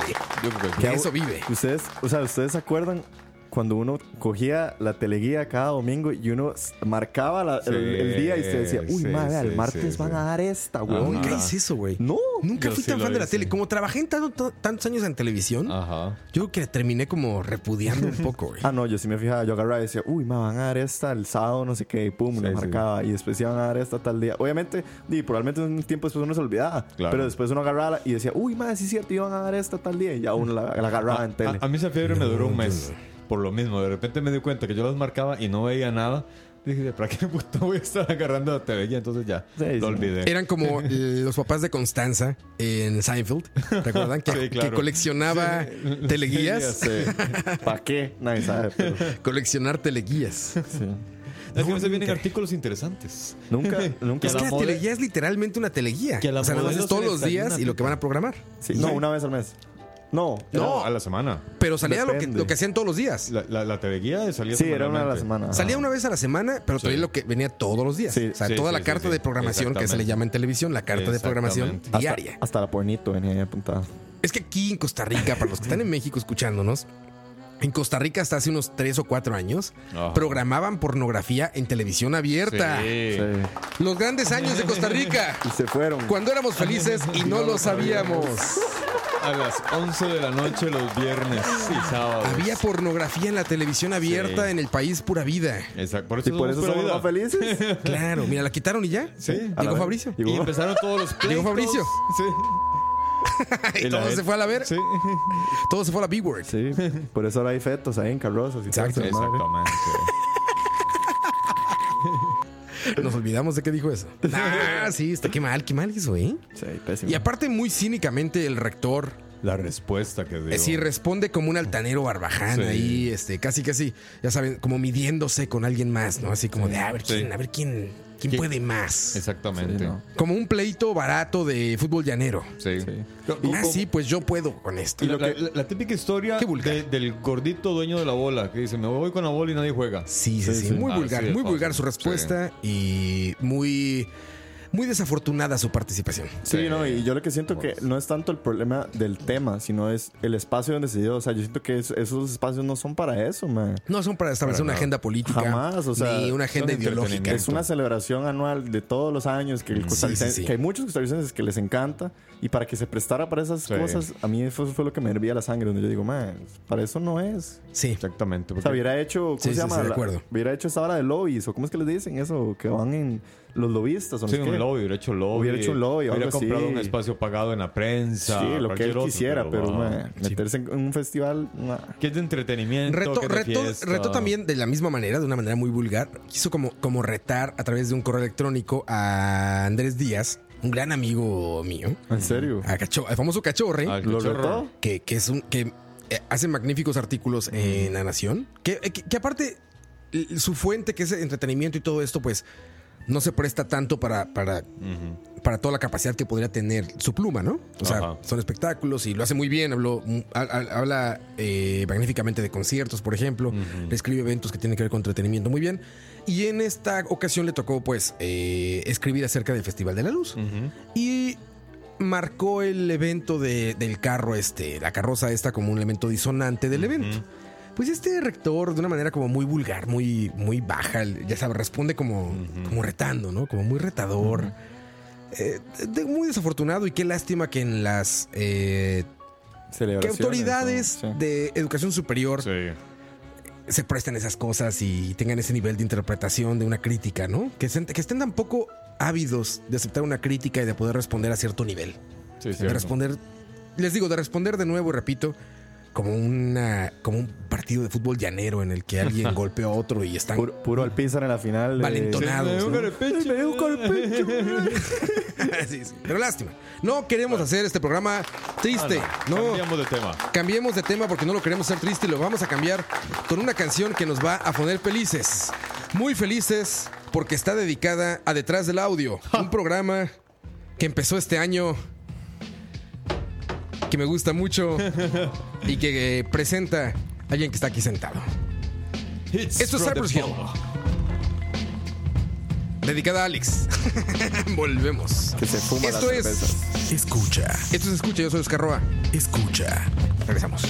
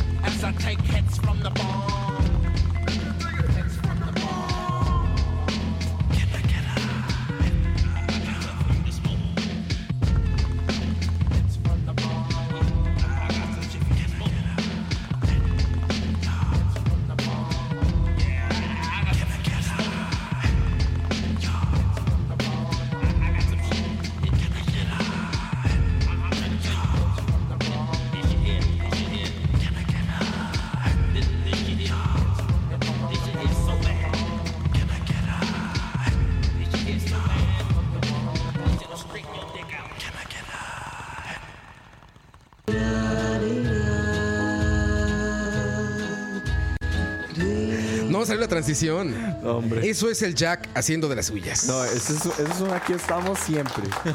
Al al 7 se le olvida hacer así. Más bien iba muy bien. Más bien iba muy bien. Perdón, perdón, perdón. Es que fue el hit from the bong. Exacto. ¿Todavía están de moda los bongs, Alex, o ya no? No están de moda, pero siempre son útiles. Muy noventero, ¿no? Muy noventero Pero el bong. siempre son útiles. En realidad, también es que ya, ya ha cambiado mucho la forma de, de consumo. Ya hay muchos otros tipos. Cientos de más. Sí, ya, ya están los aceites, ya están las esencias. Hay muchas formas de, de consumirlo. Pero Esta gente que usa vaporizadores, ¿se puede o no? eso creo que es más. Sí. Creo que es más un asunto de- de- de- del tabaco. La gente que está consumiendo tabaco con los vaporizadores. Pero sí se puede. Sí, hay Sí, claro. aceite vaporizador con. con- Sí, sí, no, de, de- de hecho venden ahí la- el aceitito de cannabis. Que como que de- truenan cada rato, ¿no? Truenan más que Samsung Note En- 9. lo explotan, güey. Ah. Hay mucha nota de Es eso de que- explotan, ¿no? Es que la bronca es que Mm, se hizo como sabía. muy popular y salieron muchas marcas muy mierdas. Ah, veo. Y hay marcas que sí son muy, muy, muy buenas.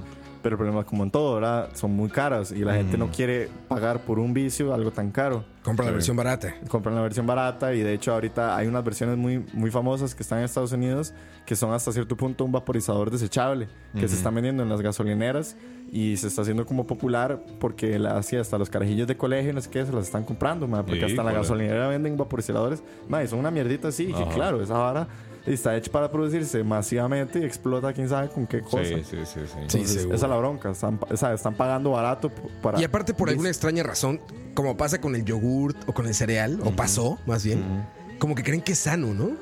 Como Sí. que la gente Sí. cree que no hace daño. Como que dicen, no, pero es que es vaporizador, eso no hace daño. No. Eso está bien. Es que Todo es malo. su- su- supuesta- supuestamente lo que dicen que lo que como lo que estás aspirando es vapor, entonces no si no te va a hacer nada a los pulmones. Exactamente, es que al, al hacerlo en, en purito o un cigarro, ahí es- es una combustión normal. el ¿verdad? alquitrán, el alquitrán se está quemando. No, no, es que depende, ¿qué estamos hablando? O sea, a quemar cualquier papel, Ajá. que regularmente es alquitrán lo que trae el papel, Pero el papel de tabaco.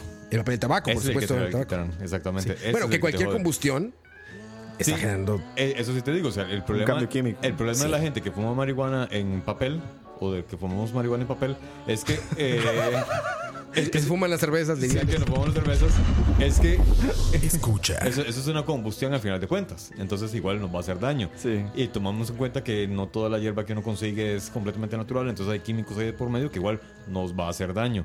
Con el tema de los vaporizadores y, y estos eh, nuevos aparatos que he visto unos que son como, como lapiceros, Ajá, que lo que hacen es que le cambian el cartuchito con el aceite. ok. Supuestamente eso es mucho más saludable.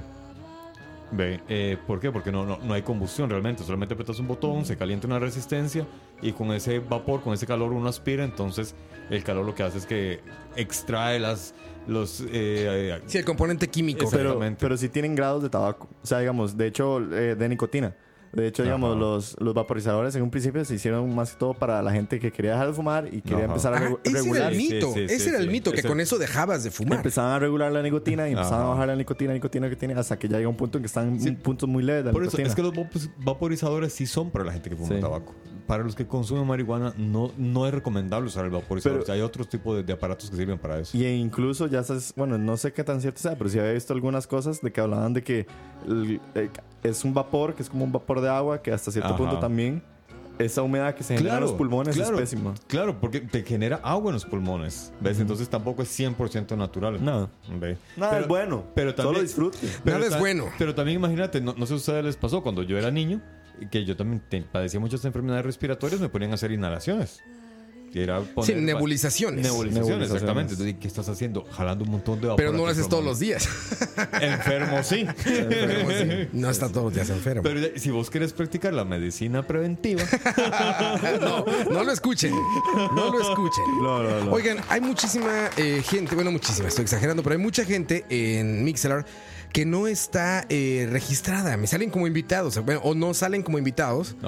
No sale. Sale una, un perfil eh, impersonal, una silueta azul, gris, fea. Puro, puro CIA o puro que- pervertido. Exacto, que dice invitados. Solamente tienen que darle seguir o follow, o no sé qué digan Mixelar, pero esto es lo que tienen que hacer. Exactamente. Ahí se pueden loguear con su Facebook o con algo y ya van a salir como parte de la comunidad y voy a poder saludarlos como lo voy a hacer en este momento con toda la gente que sí está siguiéndonos. Leonardo, Harold, Marvin, Gustavo Randall, Elefantovsky, Pompi, Luis Andrés Moya, Oldman, Mariana, Dant, eh, Crotolamo, Bob Baquez, Luis Eduardo Jeffrey Araya, la FM, José Eduardo Pillsbury, Isra Gómez, Will Arroyo, Que Vargas, André, Jordan Will, eh, Julio Sandoval, Brandon S, Salvador, Brandon Teruño, what is your top? Híjole. Luis Alonso y César. Así los puedo saludar porque ya no están como invitados. Ya están Ah, como suscritos a Mixer. Y Hearts, y Hearts por supuesto para que llegue el gringo de siempre, que, nos, que cuando llegamos al top, cuando estamos como en el top 3 de Mixelar en vivo, siempre llegan norteamericanos, Gringos a poner. Es la mejor frase que he escuchado en mi vida, que es Spanish is the language of poverty. o nos llegan a poner Build the wall, Exacto. go home wetbacks, go home beaners, Yo creo que son bots. go home beaners. Así nos Oh, ponen, güey. Imagínense. Muy agresivos, muy agresivos estos eh, racistas. Ni siquiera racistas, son como ultraderechistas, trompistas. Idiotas, así como para comprimirlo. assholes. idiotas. assholes. Por ahí pregunta Pumpi que cuándo voy a volver yo a BSP. Es que tengo tengo que decirle que Leo me bañó de, de todos los programas. me puso una, ¿cómo se dice? Una ley de... Y no lo culpo. y no lo culpo, de- Diego. Sí, ya no puedo estar cerca de Leo. 100 metros de Diego, mínimo. Desde que le, le enseñé que el pinto con jalea es una cosa, un jamar así, una vara deliciosa. Diego, no lo culpo, güey. Diego, en, en Belén hacen cosas que yo no entiendo. Uf, qué bueno el pinto con jalea, man. Bueno. No, Diego, no lo culpo. Ahora que vale, hablando, de hecho, de, de- de que estamos hablando de eso, de que todos nos vamos a morir, entonces mejor disfrutar la vida. Siempre, Sí, claro. claro, siempre me pongo en estas Pero con épocas. comida rica. Uy, siempre en estas épocas me pongo a pensar, digamos, porque todos los años se muere gente famosa. Ajá. Al principio de este año yo siempre, yo dije, este año se muere Stan Lee y se va a morir la reina Isabel. Sí pegué uno, sí, porque era muy obvio, son los Sí. más viejos, las personas más viejas famosas que conocemos. La hijo de puta reina Isabel todavía no se muere y no sabemos, yo creo que ella nos va a enterrar a todos. ¿Y por qué le dices hijo de... No, no, o sea, digo yo, o sea, por- La reina, Diego. La reina. no, pero digo yo, o sea, Queen. Madre, tiene demasiados años. ¿Cuántos tiene? ¿Mil? Por ahí, como 1003. y no sé, nunca se ponen a pensar en quién podría morir el próximo año. No. No, no empieces, Diego, porque se empieza a poner triste este pedo, güey. No, no, a mí no me interesa, sinceramente. Sí, se pone ¿Y si se muere Spielberg, esto. que hizo no, Jurassic no Park? mames, ¿Qué, Diego, no qué más empieces. da? Si se no muere, se empieces, muere. Diego. No empieces. Como ya dijiste, todo el mundo se va a morir. ¿Y si se muere James Hetfield? No mames, no. No, Diego. No digas eso, Diego. Dios lo que lo acabo de ver en un. le- le- a Duarte, que muchos lo conocen también. Está fat. Escuchan, escuchan. Sí, le mandé un video donde están tocando hace cinco días. No recuerdo en qué país. Creo que ya volvió a las andadas James y ya anda consumiendo plantas de poder y, Ah, y cual, porque no, no, él nunca consumió plantas de poder, fueron cosas más duras. Algo fueron más cosas allá. más fuertes, sí, cosas más fuertes. Está gordo, así como, como yo comprenderé. gordo, despeinado. Como Axl Rose. Como hinchadito. Como cuando tomaste Como mucho el otro día. Sí, sí, sí. Cuando tomas mucho el otro día, como amaneces? Como hinchadón. Así como Duarte 24-7. como Duarte es todos los días. Exactamente. Cualquier ¿Así? día. Así se veía James. ¿Eh? Como Axel Rose, que también estaba hecho Como. Axel. Como Axel, como Axel en los 2000 Exacto. Híjole. Así. Eh, eso hay que irse despidiendo. No, Diego, no. Güey, ¿sabes cuál es la única que honestamente así, o sea, genuinamente me dolió y me sacó la grimita Remy? Ajá. Bowie. Ah, sí. O sea, cuando, cuando amanecí y en Twitter, que es lo primero que hago cuando me levanto, Ajá. abro Twitter y estoy- cuando me salió ahí gente diciendo, ¿por qué Bowie? Rape David Bowie. Llévame a mí, paz". llévame a mí. Güey, fue un medio romesco el pedo. Ajá. Medio, así medio puñetazo sí, en el sí, estómago de no, espérate, no mames, Bowie, tú no, cabrón, tú no, cabrón". Y cuando llego a la Es nota del meme. New York Times que Ajá. dice murió David Bowie, no mames, ese pinche ¿Ves que te cierra la garganta? Sí, sí. Que se te cierra y como que dices, no voy a llorar, no voy a llorar, pero no mames, Bowie, tú no. Sí. Una foto aparte, New York Times lo hizo magnífico. Puso la fotografía que se tomó un día antes de su muerte, abajo de su departamento en el East Village de, de Manhattan, Ajá. donde está ese güey con un traje gris increíble, con un sombrero como de, de Sinatra, como de estos de italoamericano de la mafia, como atravesando la calle. Se lo tomó la modelo que en ese momento era su, su esposa. Ajá. Una modelo afroamericana guapísima, no recuerdo su nombre. Pero ella le tomó esa foto. Dicen que solamente se vistió y bajó de su departamento para que le tomaran esa foto. Porque ya estaba muy mal. Esa fue la última foto que se tomaba David Bowie y el New York Times la pone el día de su muerte y pone Rape David Bowie. Qué Esa madre. foto cuando la vi dije, chinga tu madre, ¿por qué tú, güey? Sí. ¿Por qué tú, güey? ¿Por qué tú y Arjona no? Sí, sí, sí. Mi esposa lo supo de inmediato cuando le platiqué en la mañana. Le dije, se murió David Bowie. Me volteó a ver así con esa cara de, güey, ¿estás bien? ¿Sabes? O sea, porque sabe, sabe como por dónde va. Yo creo que solo lo haría por algún familiar o por Bowie o por James Hetfield de Metallica. ¿Sabes? Cuando le dije eso, sí me quedó bien así como de, ¿y estás bien? Y yo así de, güey, ¿por qué Bowie, A güey? mí, a mí me pasaría con cualquiera de Blink, digamos. Travis. Uy, Travis no. se subió a otro avión. ¿Y qué creen? No, y, No ma, y es- creerán lo que pasó. no, y es que ese de puta vida en accidente en accidente. Lo atropelló Sí. un bus con el hijo este año y sobrevivió, sí. Y el madre mandó al chofer del bus. Después, este mismo año, le hicieron un tatuaje y las agujas estaban malas y estaba con ¿En infección en la piel. O sea, Travis tiene vida como de 100 maneras de morir. Sí, sí, sí. Travis, yo no sé, ma, ojalá que no se muera, por favor. Pero No, se va a morir, seguro. Todos nos vamos a morir, Diego. no, no. El chiste es que no se muera pronto. Eso es lo, sí, es lo bueno, que deseas a la gente. Sí. No que no se muera, sino que no se muera pronto. Pero el chile Travis sí que se ha capeado la muerte. Sí, Las historias de vampiros dicen que la vida eterna es angustiante y terrible. sí. Entonces no hay que desearle la no muerte a alguien, sino hay que desearle la muerte en su momento. ok. Y feliz. No prematura y feliz. Y por eso le vamos a prender fuego a todo esto. Por eso mismo. Solamente por eso. Dice, eh, saludos a la gente que está en el chat. ¿Qué dice José Eduardo Ulloa? Dice por Matt Esquiva. Ah, es que Matt Skiba fue el que sustituyó a Tom DeLonge en Blink. Ah, Pero- Ah, porque sigue ese Blink pirata ya, ¿no? El Blink Sí. 2.0. No, para mí cuadra. Ah, sí. Sí, sí. Yo, También tocan. sí, sí, sí, sí. Sí, Yo, yo es que, digamos, yo todavía tengo la fe de que Tom va a volver y yo sé que él me va a volver. Yo hablo con él todas las noches. le pongo un mensaje en Twitter y yo, Tom, come back. Vuelve, Blink, please". vuelve. Yo sé que el mae algún día me va a hacer caso. Cuando deje Blink. esas playadas de estar buscando alienígenas. mae, es que el mae se metió en esa loquera. En eso está. serio? Sí. ¿Y no es, no es este ya hizo- cienciólogo? No, hizo dos libros, hizo una película. y- De, de extraterrestres. en la búsqueda de extraterrestres hasta el punto que ya la NASA salió con unas varas y no qué. o sea ya el MAE tuvo su, su grado de victoria contra ¿En el tema serio? Hasta Pues el- es que eso era muy lógico, Diego. pero el MAE o sea al ¿Tú no chile- crees en extraterrestres? no sí obviamente Claro que sí. pero me molesta que él se dedica a eso y no se dedica a tocar Sí, eso sí. O, o esta gente que cree en extraterrestres, pero en los de Hollywood. Sí, en los que andan en sí. platillos voladores ahí, este, Sí, sí. merodeando la tierra. Tom más si me estás escuchando volvé Tom Blanc. Oye, dice, dice Julio Sandoval, ya entró la etapa de tío rockero Tapis. sí, de plano, ya estoy de tío rockero Tapis. ¿Ya? Llevo tres jacks, nada más. Nada más llevo tres. No, dos jacks, dos llevo. Aquí, no sé en tu casa. No, a mi casa nada. Una- unas ver. chelitas en la mañana. Y en mi, en mi deporte de blanco privilegiado. Ajá. Dos chelitas A nada ver, más. ahí Nada está. más. dice Gustavo yo creo que Dani es extraterrestre nadie puede saber tanto es que Dani- eso es una. Wikipedia, sí, güey. Sí, sí, completamente. Pero aparte me encanta porque Dani es una Wikipedia de cosas sin interés, güey. sí. lo que nadie lo que nadie necesita saber él lo Eso sabe lo sabe Dani. Y, y lo sabe que, que me llama la atención. Yo conozco mucha gente noctámbula, pero son gente muchas veces se obligan a ser noctámbulos. No, Dani al revés, Pasan güey. todo el día con una cara de zombies y tratando de, de dormir y en la noche se esfuerzan por mantenerse despiertos. Dani es noctámbulo puro.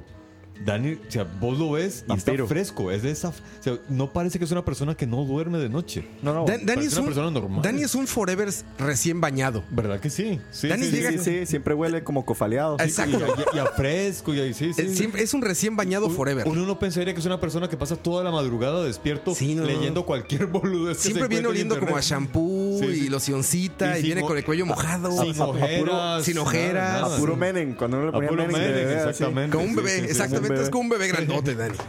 Es un bebé grande gamer. Sí. ahorita llama a Dani Ojalá llamara a Dani. Ojalá. No creo que esté escuchando esto. Porque está jugando Smash Bros.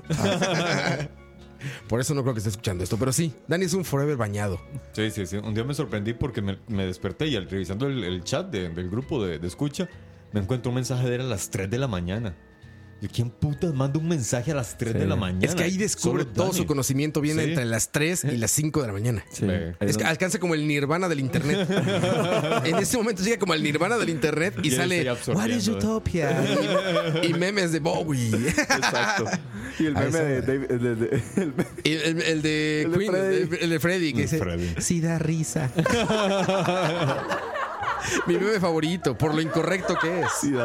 Por lo incorrecto que es. Por eso es. Vamos a otra canción. Vamos subiendo el nivel ya, ¿no? Vamos poniéndonos Qué más. Vamos a ponernos más coquetos. más coquetos. Mis paisanos de Molotov en su disco Dance and Dance Dance So. Here we come. Eso escucha. Regresamos.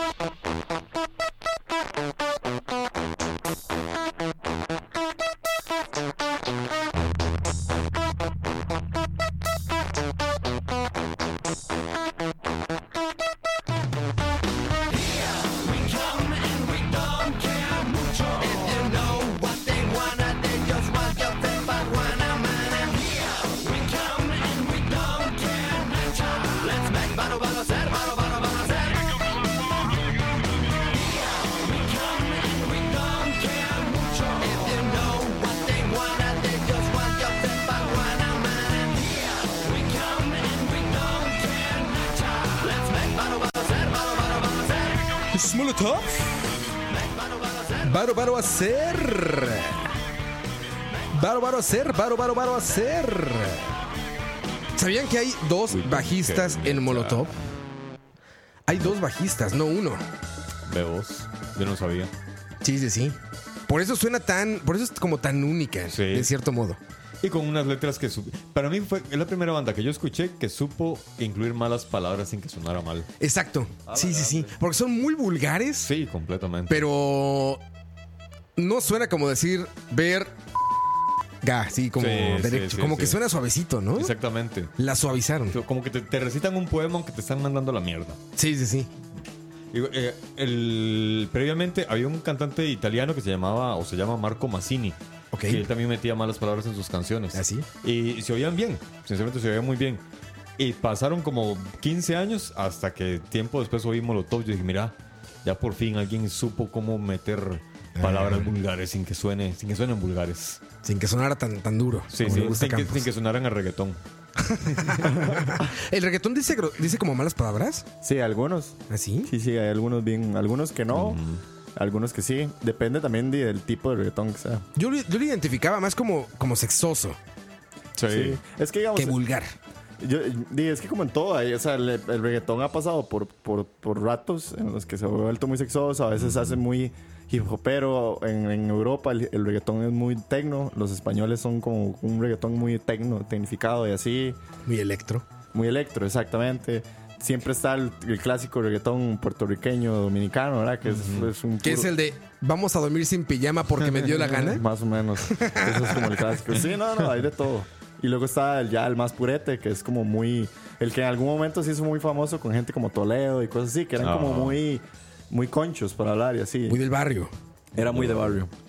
Yo, yo lo repetiría hasta el cansancio. Criticar al reggaetón por vulgar o por violento o por eso se me hace una ridiculez. Ah, Critíquenlo por lo simple de sus líricas o de su música o por whatever, pero todos los géneros se merecen poder llegar hasta donde quieran. Ser tan vulgares y violentos y sexosos como quieran. El, rock, lo es. Lo hizo y lo ha hecho. Sí, Sí, exactamente. El exacto. rock Sí, ahí sí no. O sea, que hablen de sexo, eso está bien. Sí, sí, sí. Nada más sí. compónganlo mejor.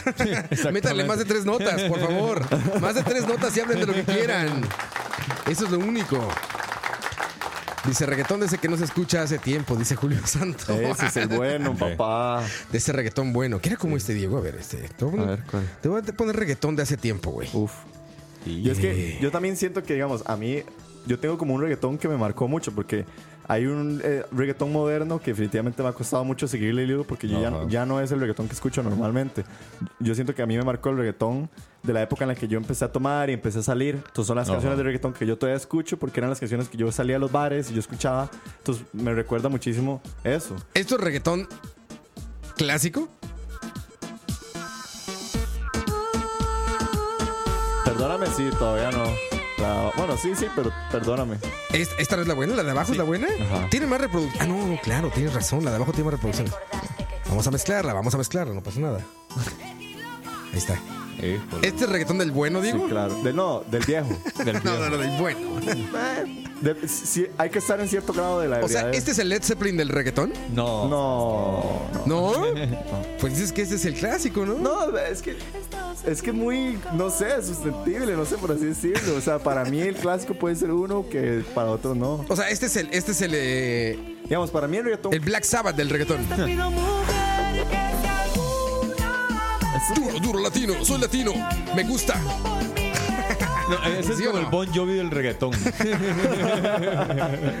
digamos, ¿Sí, Diego? para mí el reggaetón que a mí me cuadra, que para mí yo A diría ver, dime una que digas, este lo recomiendo así, cabrón. Mira, Diego, te estoy dando oportunidad en este programa, Diego. En este programa te estoy dando oportunidad de poner reggaetón, Diego. Piénsalo bien. Ok, sa- Reflexiónalo, Diego. Reflexiónalo bien, por favor. voy a ver mi playlist digo. reggaetón clásico es irse al general, por ejemplo. Quiero escuchar el Led Zeppelin del reggaetón. Quiero escuchar el Joan Sebastian Bach del reggaetón, güey. El general. Ese es viejo, Sí, no el sí. mejor. Yo quiero escuchar que Diego me diga, este es el mejor reggaetón, Roa. Es que, digamos, yo no tengo como el clásico. Yo tengo los que son clásicos para mí porque, como Digo, yo te digo, son los con los que yo crecí. Pero, digamos, alguien muy clásico... Dime, no, dime la mejor canción del reggaetón, Diego. Quiero que me des el Bohemian Rhapsody del reggaetón, Diego. Hijo. Así. Fue puta. A ti te gusta, debe de haber una, Diego. Hay una No ya- huyas de la hay una- responsabilidad. hay una que es con Fit Yandel, que el cantante no me lo sé, pero es muy buena. Ya le digo cuál es. Busca la canción. Porque vamos a poner el, el- vamos a poner, muchachos, en este momento, el Bohemian Rhapsody del reggaetón según Aquí Diego. aquí según está. Diego Robert. Ya le digo cuál es. Locutor oficial de la hora de la paja. Ponga Tony dice, permítame Uy, con Yandel. Suena, suena fuerte. A ver, ¿cómo es? ¿Tony? Tony dice. Tony dice así de D-I-C. dice. Tony Dice. Ahí está, ahí está. Ah, con Z. Ajá. Ok. Permítame. Y ahora, Esa. permítame. Esa es el. A ver, según Diego, esto es el Bohemian Rhapsody Eso del de hace, reggaetón. de hace 10 años. Ok. Esto es Bohemian Rhapsody del reggaetón. Es muy bueno.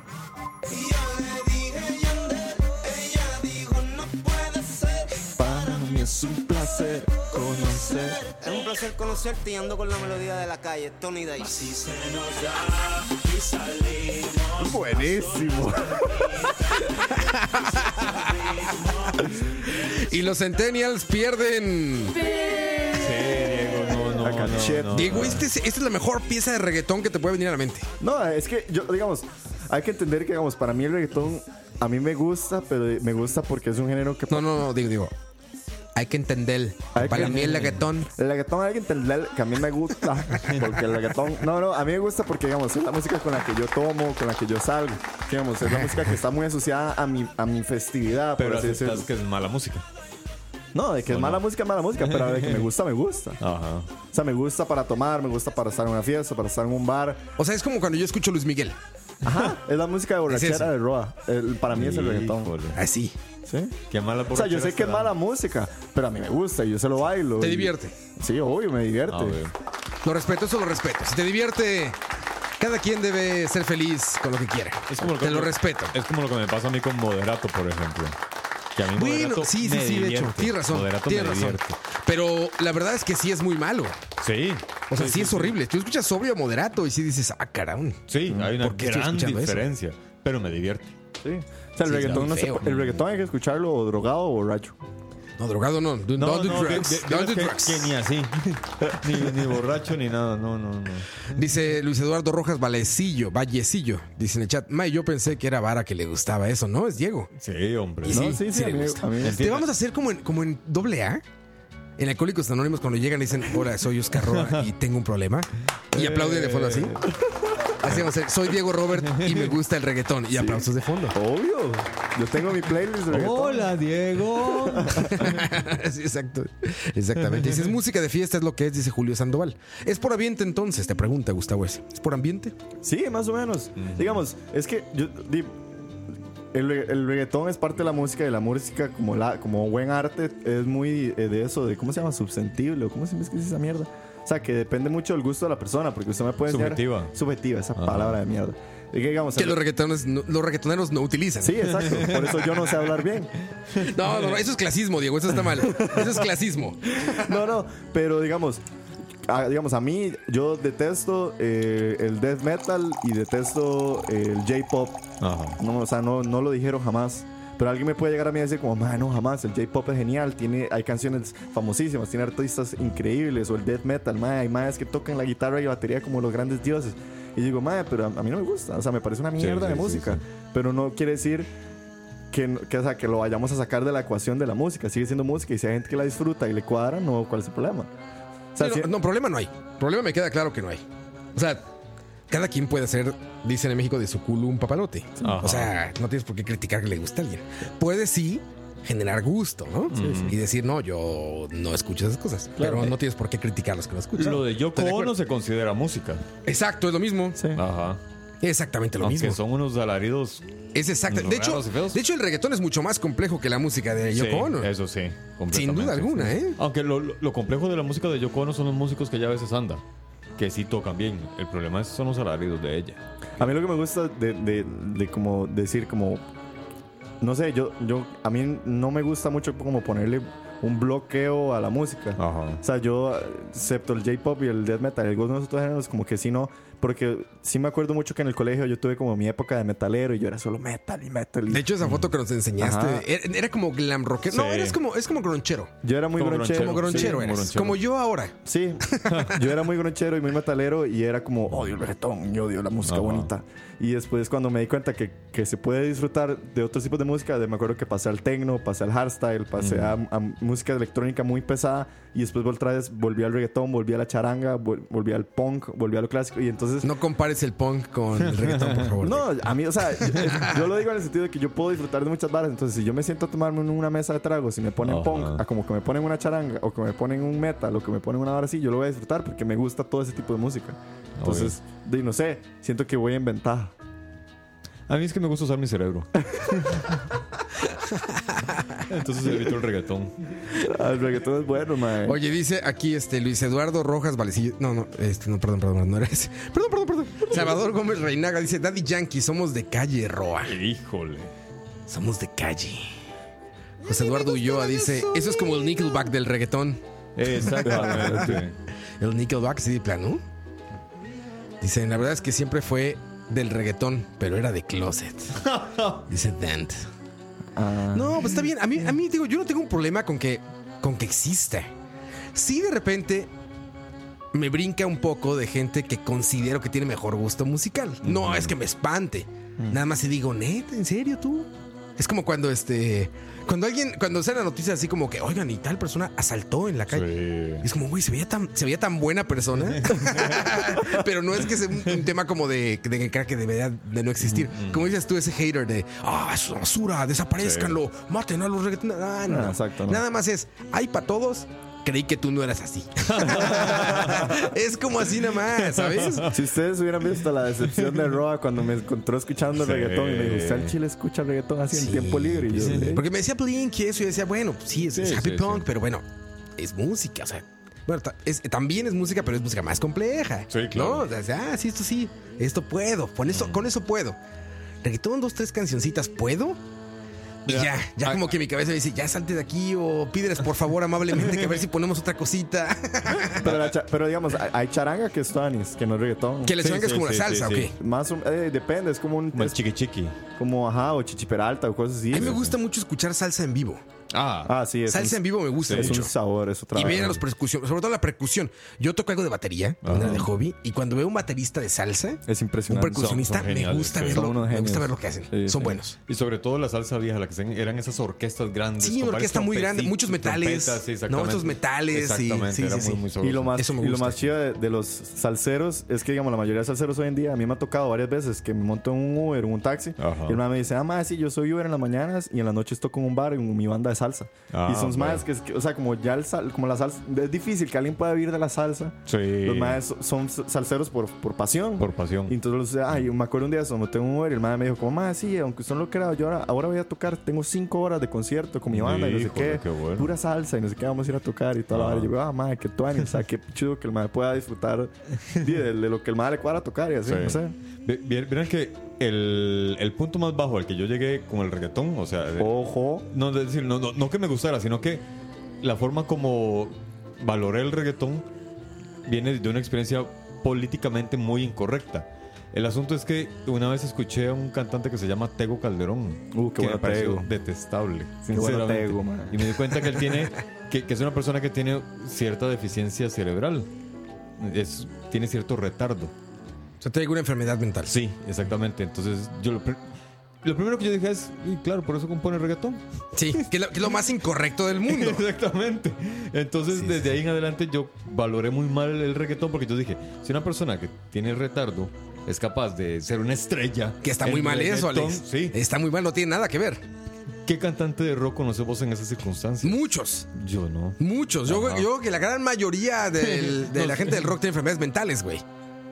Sin duda Ajá. alguna. Pero, Sí, no sé si, sin duda. pero no, no sé si esa. Es que realmente es una persona que tiene retardo. Pues yo creo que sí, muchos en el rock. Está volando bala, Alex. Sí, sí, sí. Entonces, Sí, no, yo, no- sí yo eso no lo veo como Ajá. Un factor realmente diferenciado.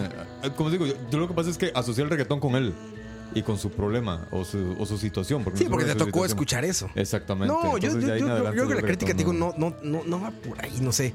No siento que, que va por ahí. Ni por No. la crítica clasista, que, que- que el humor me gusta mucho, ese tipo de humor, pero, Sí, sí, sí. sí. pero no, no, no, no, no creo en él. O sea, nada más me da risa, como ver South Park. Ajá. Quiere decir que vas así por la vida, es que te da risa. Ujú. Pero sí creo que hacen un cero esfuerzo por, por mejorar el género. Sí. Creo que es algo como una hamburguesa de McDonald's, como todo eso. Es una fórmula que repiten hasta el cansancio Sí, y ya. sí, sí, sí. O sea, que ahí va a quedar.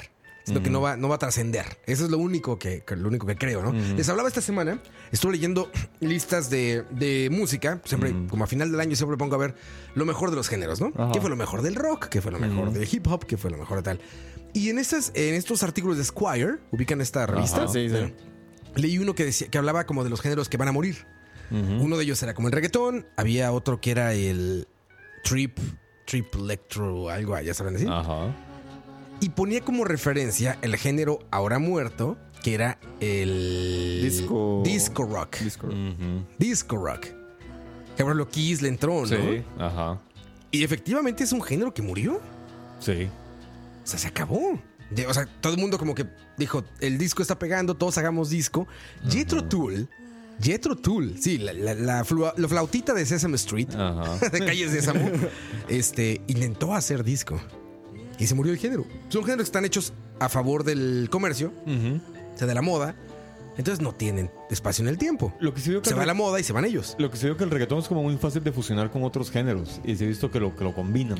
Que lo agarran Yo- como base para, Sí, para otras canciones. Pero más o menos todo, ¿no? Ajá. O sea, la clásica es el mejor ejemplo. Música clásica y electrónica clásica. Sí. Y metal clásico, ¿no? Rap clásico. Este. Bueno, el hip hop utiliza música sí. clásica de base, ¿no? Siempre son estos acordes de cuerdas muy Sí. clásicas, todo esto. O sea, creo que la mezcla siempre ha estado ahí. Yo repito, creo que va por el lado del esfuerzo más que por otro lado de la crítica. Por el materializar cosas simplistas. Sí. Pero bueno, ya para ir cerrando, muchachos, mándenos sus eh, ubicaciones. ¿Eh? Quiero cerrar mandando saludos a ver de dónde están. Ah. Ya sabes que ponen así, saludos desde Guatemala, saludos desde Ajá, ajá. de San José, saludos Todos desde Cartago. la ubicación en Waze. No, no, Roa les va a ir a dar la mano personal. personalmente, de aquí hasta las 12 de la noche, como, como Uber Eats. Exacto. No, mándenos en el chat, eh, ya saben, saludos a no sé dónde, y que a San José, y que a Argentina, y que a México. Y la- Rob, y mientras mandan las, las ubicaciones, ¿qué esperamos de escucha el otro año? Muchas cosas. Muchas cosas. Ustedes ubican ese meme, ¿no? ¿Verdad? Muy mexicano. Perdón. No. Perdón. En Charlavaria sí. Pero este. Mira, saludos desde Grecia, no de Europa. Saludos desde Miami, dice Híjole. Elefantovsky. Bien. Vacacionando en las tierras del lagarto. Exacto. Vos. Sí, sí, sí. Ciudad Colón, dice Leonardo Valerín. Yo pensé que Roy iba a venir a mi casa. Jeffrey Araya dice: Yo pensé que Roy iba a venir a mi casa. Linda No. Jeffrey, hashtag mi pajero. Saludos desde Curridabat, dice Julio Sandoval. Desde La Fortuna, César Morales. Híjole, qué largo. Eh, de Guadalupe, Jeffrey Araya. Desde Monterrey. San Luis, Río Colorado, Sonora. Ópale. México, América Tierra, dice G011001G. Saludos hasta Sonora. Luis Andrés Ulate, saludos a Tibás. Uf, Desde. Monterrey, Nuevo León, Roa, dice Salvador Gómez Reinaga. Ahí vas llegando y ya huele un chingo a carne asada. Uf, cuando vas bajando, qué rico. ya huele madre. Como dicen comadre, comadre, carne asada, comadre. Saludos, Salvador, hasta Monterrey, Nuevo León. Eh, desde casa, dice, eh, a Grecia, a la República Independiente, Soberana y Teocracia de Tres Ríos. Híjole. Saludos, Pumpi, a Tres Ríos, Will Arroyo, a Ciudad Colón, a La Juela, a José Eduardo Ulloa. Vi pajero, dice Jeffrey Araya. Hashtag mi pajero, papá. Hashtag vi pajero. Desde el defectuoso, dice Dan HD, desde la Ciudad de México. Sorry. Se emocionó, ¿viste? le llegó el momento. sí, sí, sí, sí. Le llegó el momento pajero. Ahí está. Ya Dice Dan, de estoy H- de- Dan, Dan HD, dice desde el defectuoso al que yo estaré aterrizando en unas horas. Estaré llegando a la caótica ciudad del Distrito Federal y lo primero que voy a hacer es irme a comer unos tacos. Ah. O sea, aterrizando me voy a ir al borrego viudo. A comer tacos. Alex también me estará aterrizando el día de mañana Sí, por ahí, Alex. Como a las 10 de la mañana voy llegando, así que haré fila en el borrego viudo. En el que será el, el antiguo aeropuerto de la Ciudad de México, porque ya van a cambiar. ¿Van a ser siempre el otro? Pues no sé, ya traen un desmadre ahí, ya sabes. Porque supuestamente ya. Bueno, van a ser como. Sí, lo van a Ah. dividir. Va a existir ese y van a hacer otro en, en una base militar. No sé. Ah. Desde el baño, dice Campos. Lord, Lord, Lord AMLO trae un desmadre.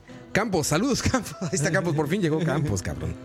Brandon Solís de San José de la Montaña. Qué bonito es San José de la Montaña. Me gusta sí. mucho. Es Heredia, ¿verdad? Sí, ha de estar haciendo un frío ahorita, seguro. Me gusta mucho. Saludos. Eh, llamen a Campos para ver si hay eco. Es que en Charlavaria hablábamos de esas llamadas incómodas cuando estás en el baño. Ajá. Que soy el eco de fondo. Sí, por las tuberías. Oh, oh, sí. Marco. Marco, marco. Oye, ¿estás en el baño? No. Eh, mira, dice Dant, eso es, te invito unas chelas cuando gusten venir, con un buen pozole y pambazo, sí, casa de Toño. Qué bueno el pozole. Comer pozole a casa de Toño. Desde la República de Bueno, pozole y no escribió Moya. Esquites. y unos esquites. Diego quedó también envuelto con los esquites, ¿eh? Sí. Qué delicia. No, yo también, no los había probado y me fascinaron. Tampoco los has probado. No. Sí, es cierto, Alex. Y tú ya habías estado allá por tierras. Tráiganse Sí, acá, pero no, por no me, favor. lle- me llevaron a comer tacos y otro montón de cosas más, pero no esquites. Y puta, qué comida más rica. El esquite. Para quien no sepa, es como bueno. maíz en una sopa, en un caldo que tiene eh, algunas hierbas, tiene mayonesa, limón, un poquito de chile, Queso. queso, quesito. Sí, Uf, está ya, buenísimo. ya, ya, ya me está dando hambre ahí. Ay, a mí también. Roa felicita a las escuchas de Charlavaria por llegar a los 5000 hearts. Sí, gracias. Híjole, qué bien. Gracias, sí, llegamos en la semana 5000 hertz. Qué puta. Así es, muchas gracias. Muchísimas gracias. Y pues bueno, nos despedimos de verdad. ¿El otro año qué? Quiero decirles que muchísimas gracias a toda la gente que nos ha seguido en todos los programas de escucha. Correcto. En todos. Sí, Porque de verdad ha sido eh, un apoyo grandísimo. Esto no es Hasta voy a quitar la música para decir esto. Ojo. Ahí va, quitamos la música. No es fácil hacer un medio de comunicación, empezar un medio de comunicación donde todos tenemos que poner como, como mucho esfuerzo extracurricular, fuera del trabajo, donde hay que quedarse hasta, hasta horas después del trabajo y tarde y demás, donde hay que dejar como a veces situaciones familiares y demás. Sé que no somos tan cumplidos como quisiéramos, no lo somos, pero lo intentamos. Y ustedes bien saben que no ganamos un centavo por esto, para nada. Entonces, hacemos un gran esfuerzo por mantener este medio y dar contenido de calidad a todos ustedes. Me consta, me consta. Veo a Diego, a Alex que están aquí, los veo siempre trabajando muy duro. Alex sale a recoger a gente ahí que ya viene el de no sé qué. la, la. Diego igual está aquí con todos sus amigos que tienen agendas igual de las nuestras, ocupadas y demás. Y llegan aquí a hacer un programa con muchas ganas, que les entusiasma mucho y que, y que al fin y al cabo es para llenar espacios de entretenimiento para ustedes. Para que encuentren una opción, porque eso se escucha. Es una opción a lo que ya hay en el mainstream. No es radio, no es YouTube, no es este, un post ahí en Twitter, en Facebook o en Instagram. Todo esto es contenido. Correcto. Es contenido muy honesto, contenido muy veraz y contenido muy directo. Crean que aquí no hay una limitante que nos diga qué pueden decir, qué no pueden decir, qué deben decir, que es peor. Sí, es cierto. No existe. Y esto va a seguir creciendo. Se los aseguro. De aquí, escucha, va para largo. Vienen ya aniversarios de programas porque ya llevamos casi un año o más. Poquito más de un año. Bueno, de escucha no, pero de algunos programas ya más de un año. Y de escucha, estamos cerca de cumplir un año. Esto va para largo. Esperemos. Si Arjona nos da vida. Si Arjona nos da vida, va a ir para largo. ahora, hermanos, procederemos a recoger las ofrendas. Exactamente. La cuenta es. Antes de irnos, los voy a dejar con una canción porque sí regresamos. Con la que siempre he pensado cuando, cuando estoy diseñando, cuando estoy pensando, cuando estoy escribiendo para escucha, cuando estaba como, como idealizando este medio, cuando estaba pensando en, en cómo debería ser un medio de comunicación que realmente nos, nos hiciera sentir satisfechos de lo que hacemos y de lo que decimos. De cómo se sentiría no trabajar para la televisión tradicional o para la radio tradicional. ¿Cómo se sentiría no ser un youtuber a complacencia de las audiencias? ¿Cómo se sentiría realmente decir lo que quieres decir cuando lo quieras decir y que mucha gente se pueda reunir en una plataforma, llámele Mixer, Spotify, la que quieras, para escuchar un mensaje? Esto es lo que me vino a la cabeza siempre. Se podría decir que es la inspiración de escucha. Escúchenla y volvemos para despedirnos.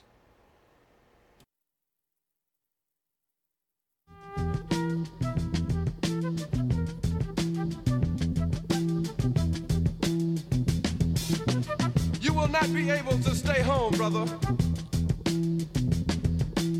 You will not be able to plug in, turn on, and cop out. You will not be able to lose yourself on Skag and skip out for beer during commercials because the revolution will not be televised. The revolution will not be televised. The revolution will not be brought to you by Xerox in four parts without commercial interruptions. The revolution will not show you pictures of Nixon blowing a bugle and leading a charge by John Mitchell, General Abrams, and Spyro Agnew to eat hog maws confiscated from a Harlem sanctuary. The revolution will not be televised. The revolution will not be brought to you by the Schaefer Award Theater and will not star Natalie Woods and Steve McQueen or Bullwinkle and Julia. Revolution will not give your mouth sex appeal. The revolution will not get rid of the nubs. The revolution will not make you look five pounds thinner because the revolution will not be televised, brother. There will be no pictures of you and Willie Mae pushing that shopping cart down the block on the dead run or trying to slide that color TV into a stolen ambulance. NBC will not be able to predict the winner at 8:32 on report from 29 districts. The revolution will not be televised. There will be no pictures of pigs shooting down brothers on the instant replay.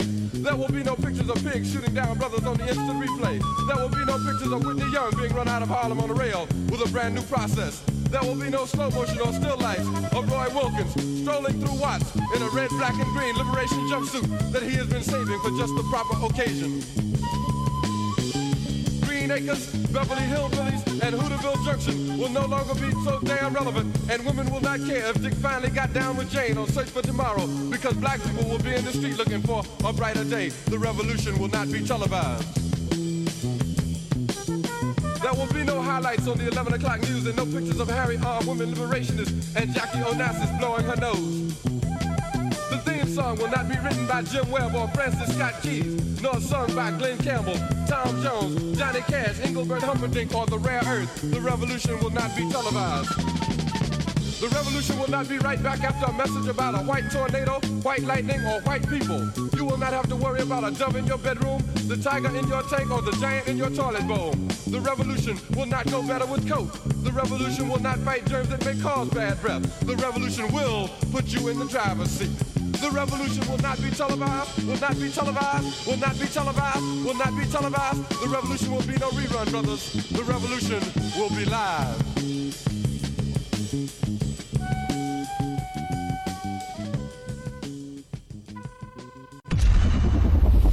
Escucha.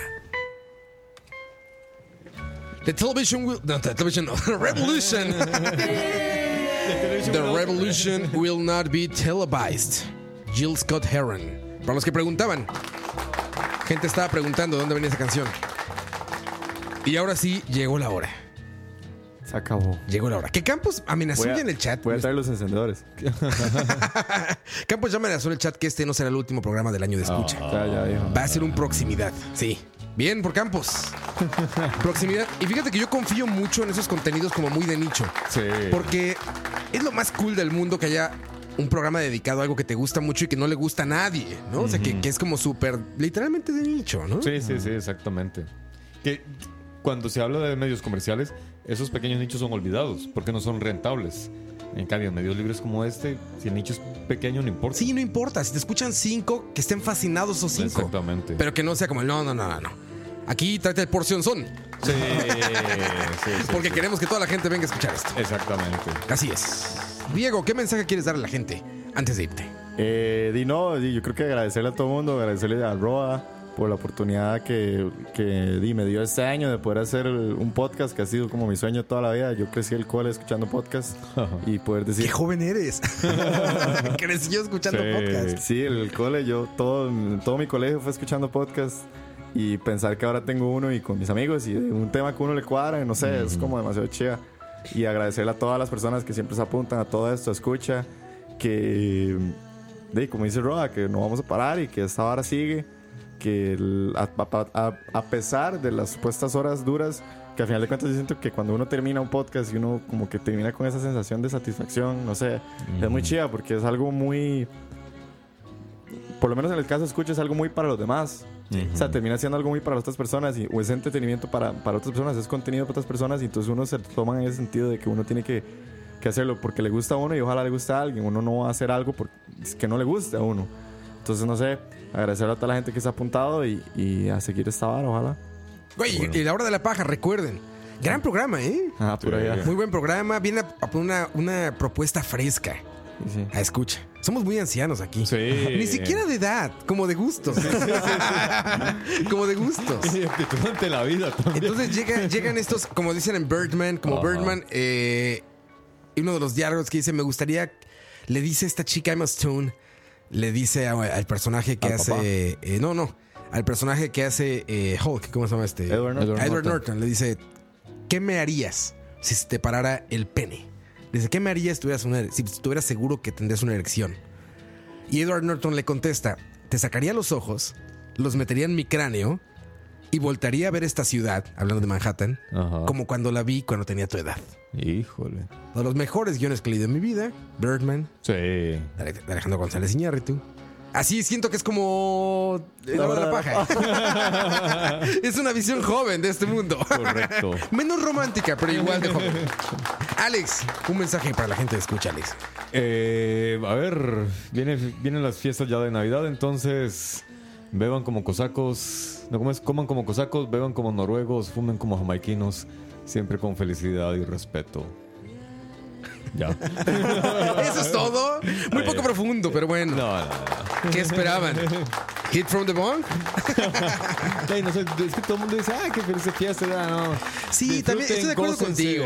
De repente es demasiado romántico el pedo, Sí, sí, ¿no? no, no, disfruten, gocen, enfiéstense, suban de peso, que se les vaya al carajo, no sé, todo. El colesterol.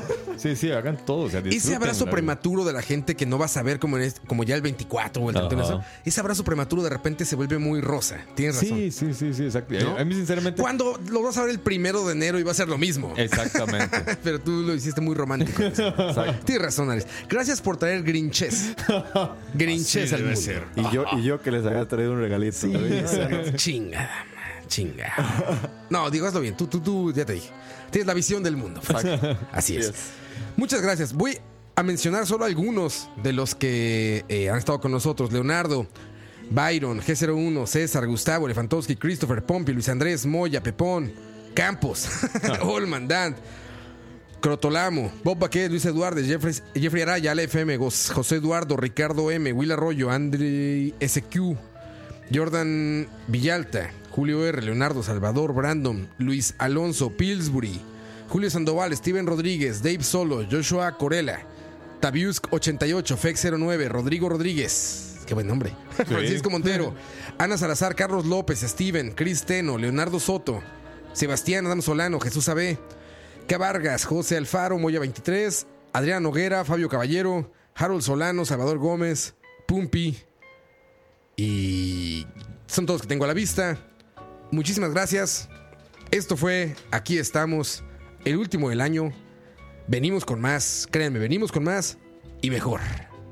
Con más y mejor, que es la propuesta que tenemos aquí en Escucha. Nos vamos a ir A fumarnos unas birras, diría a fumarnos unas birras. Eso dice Gustavo. Sí, exacto. Fumaros unas birras.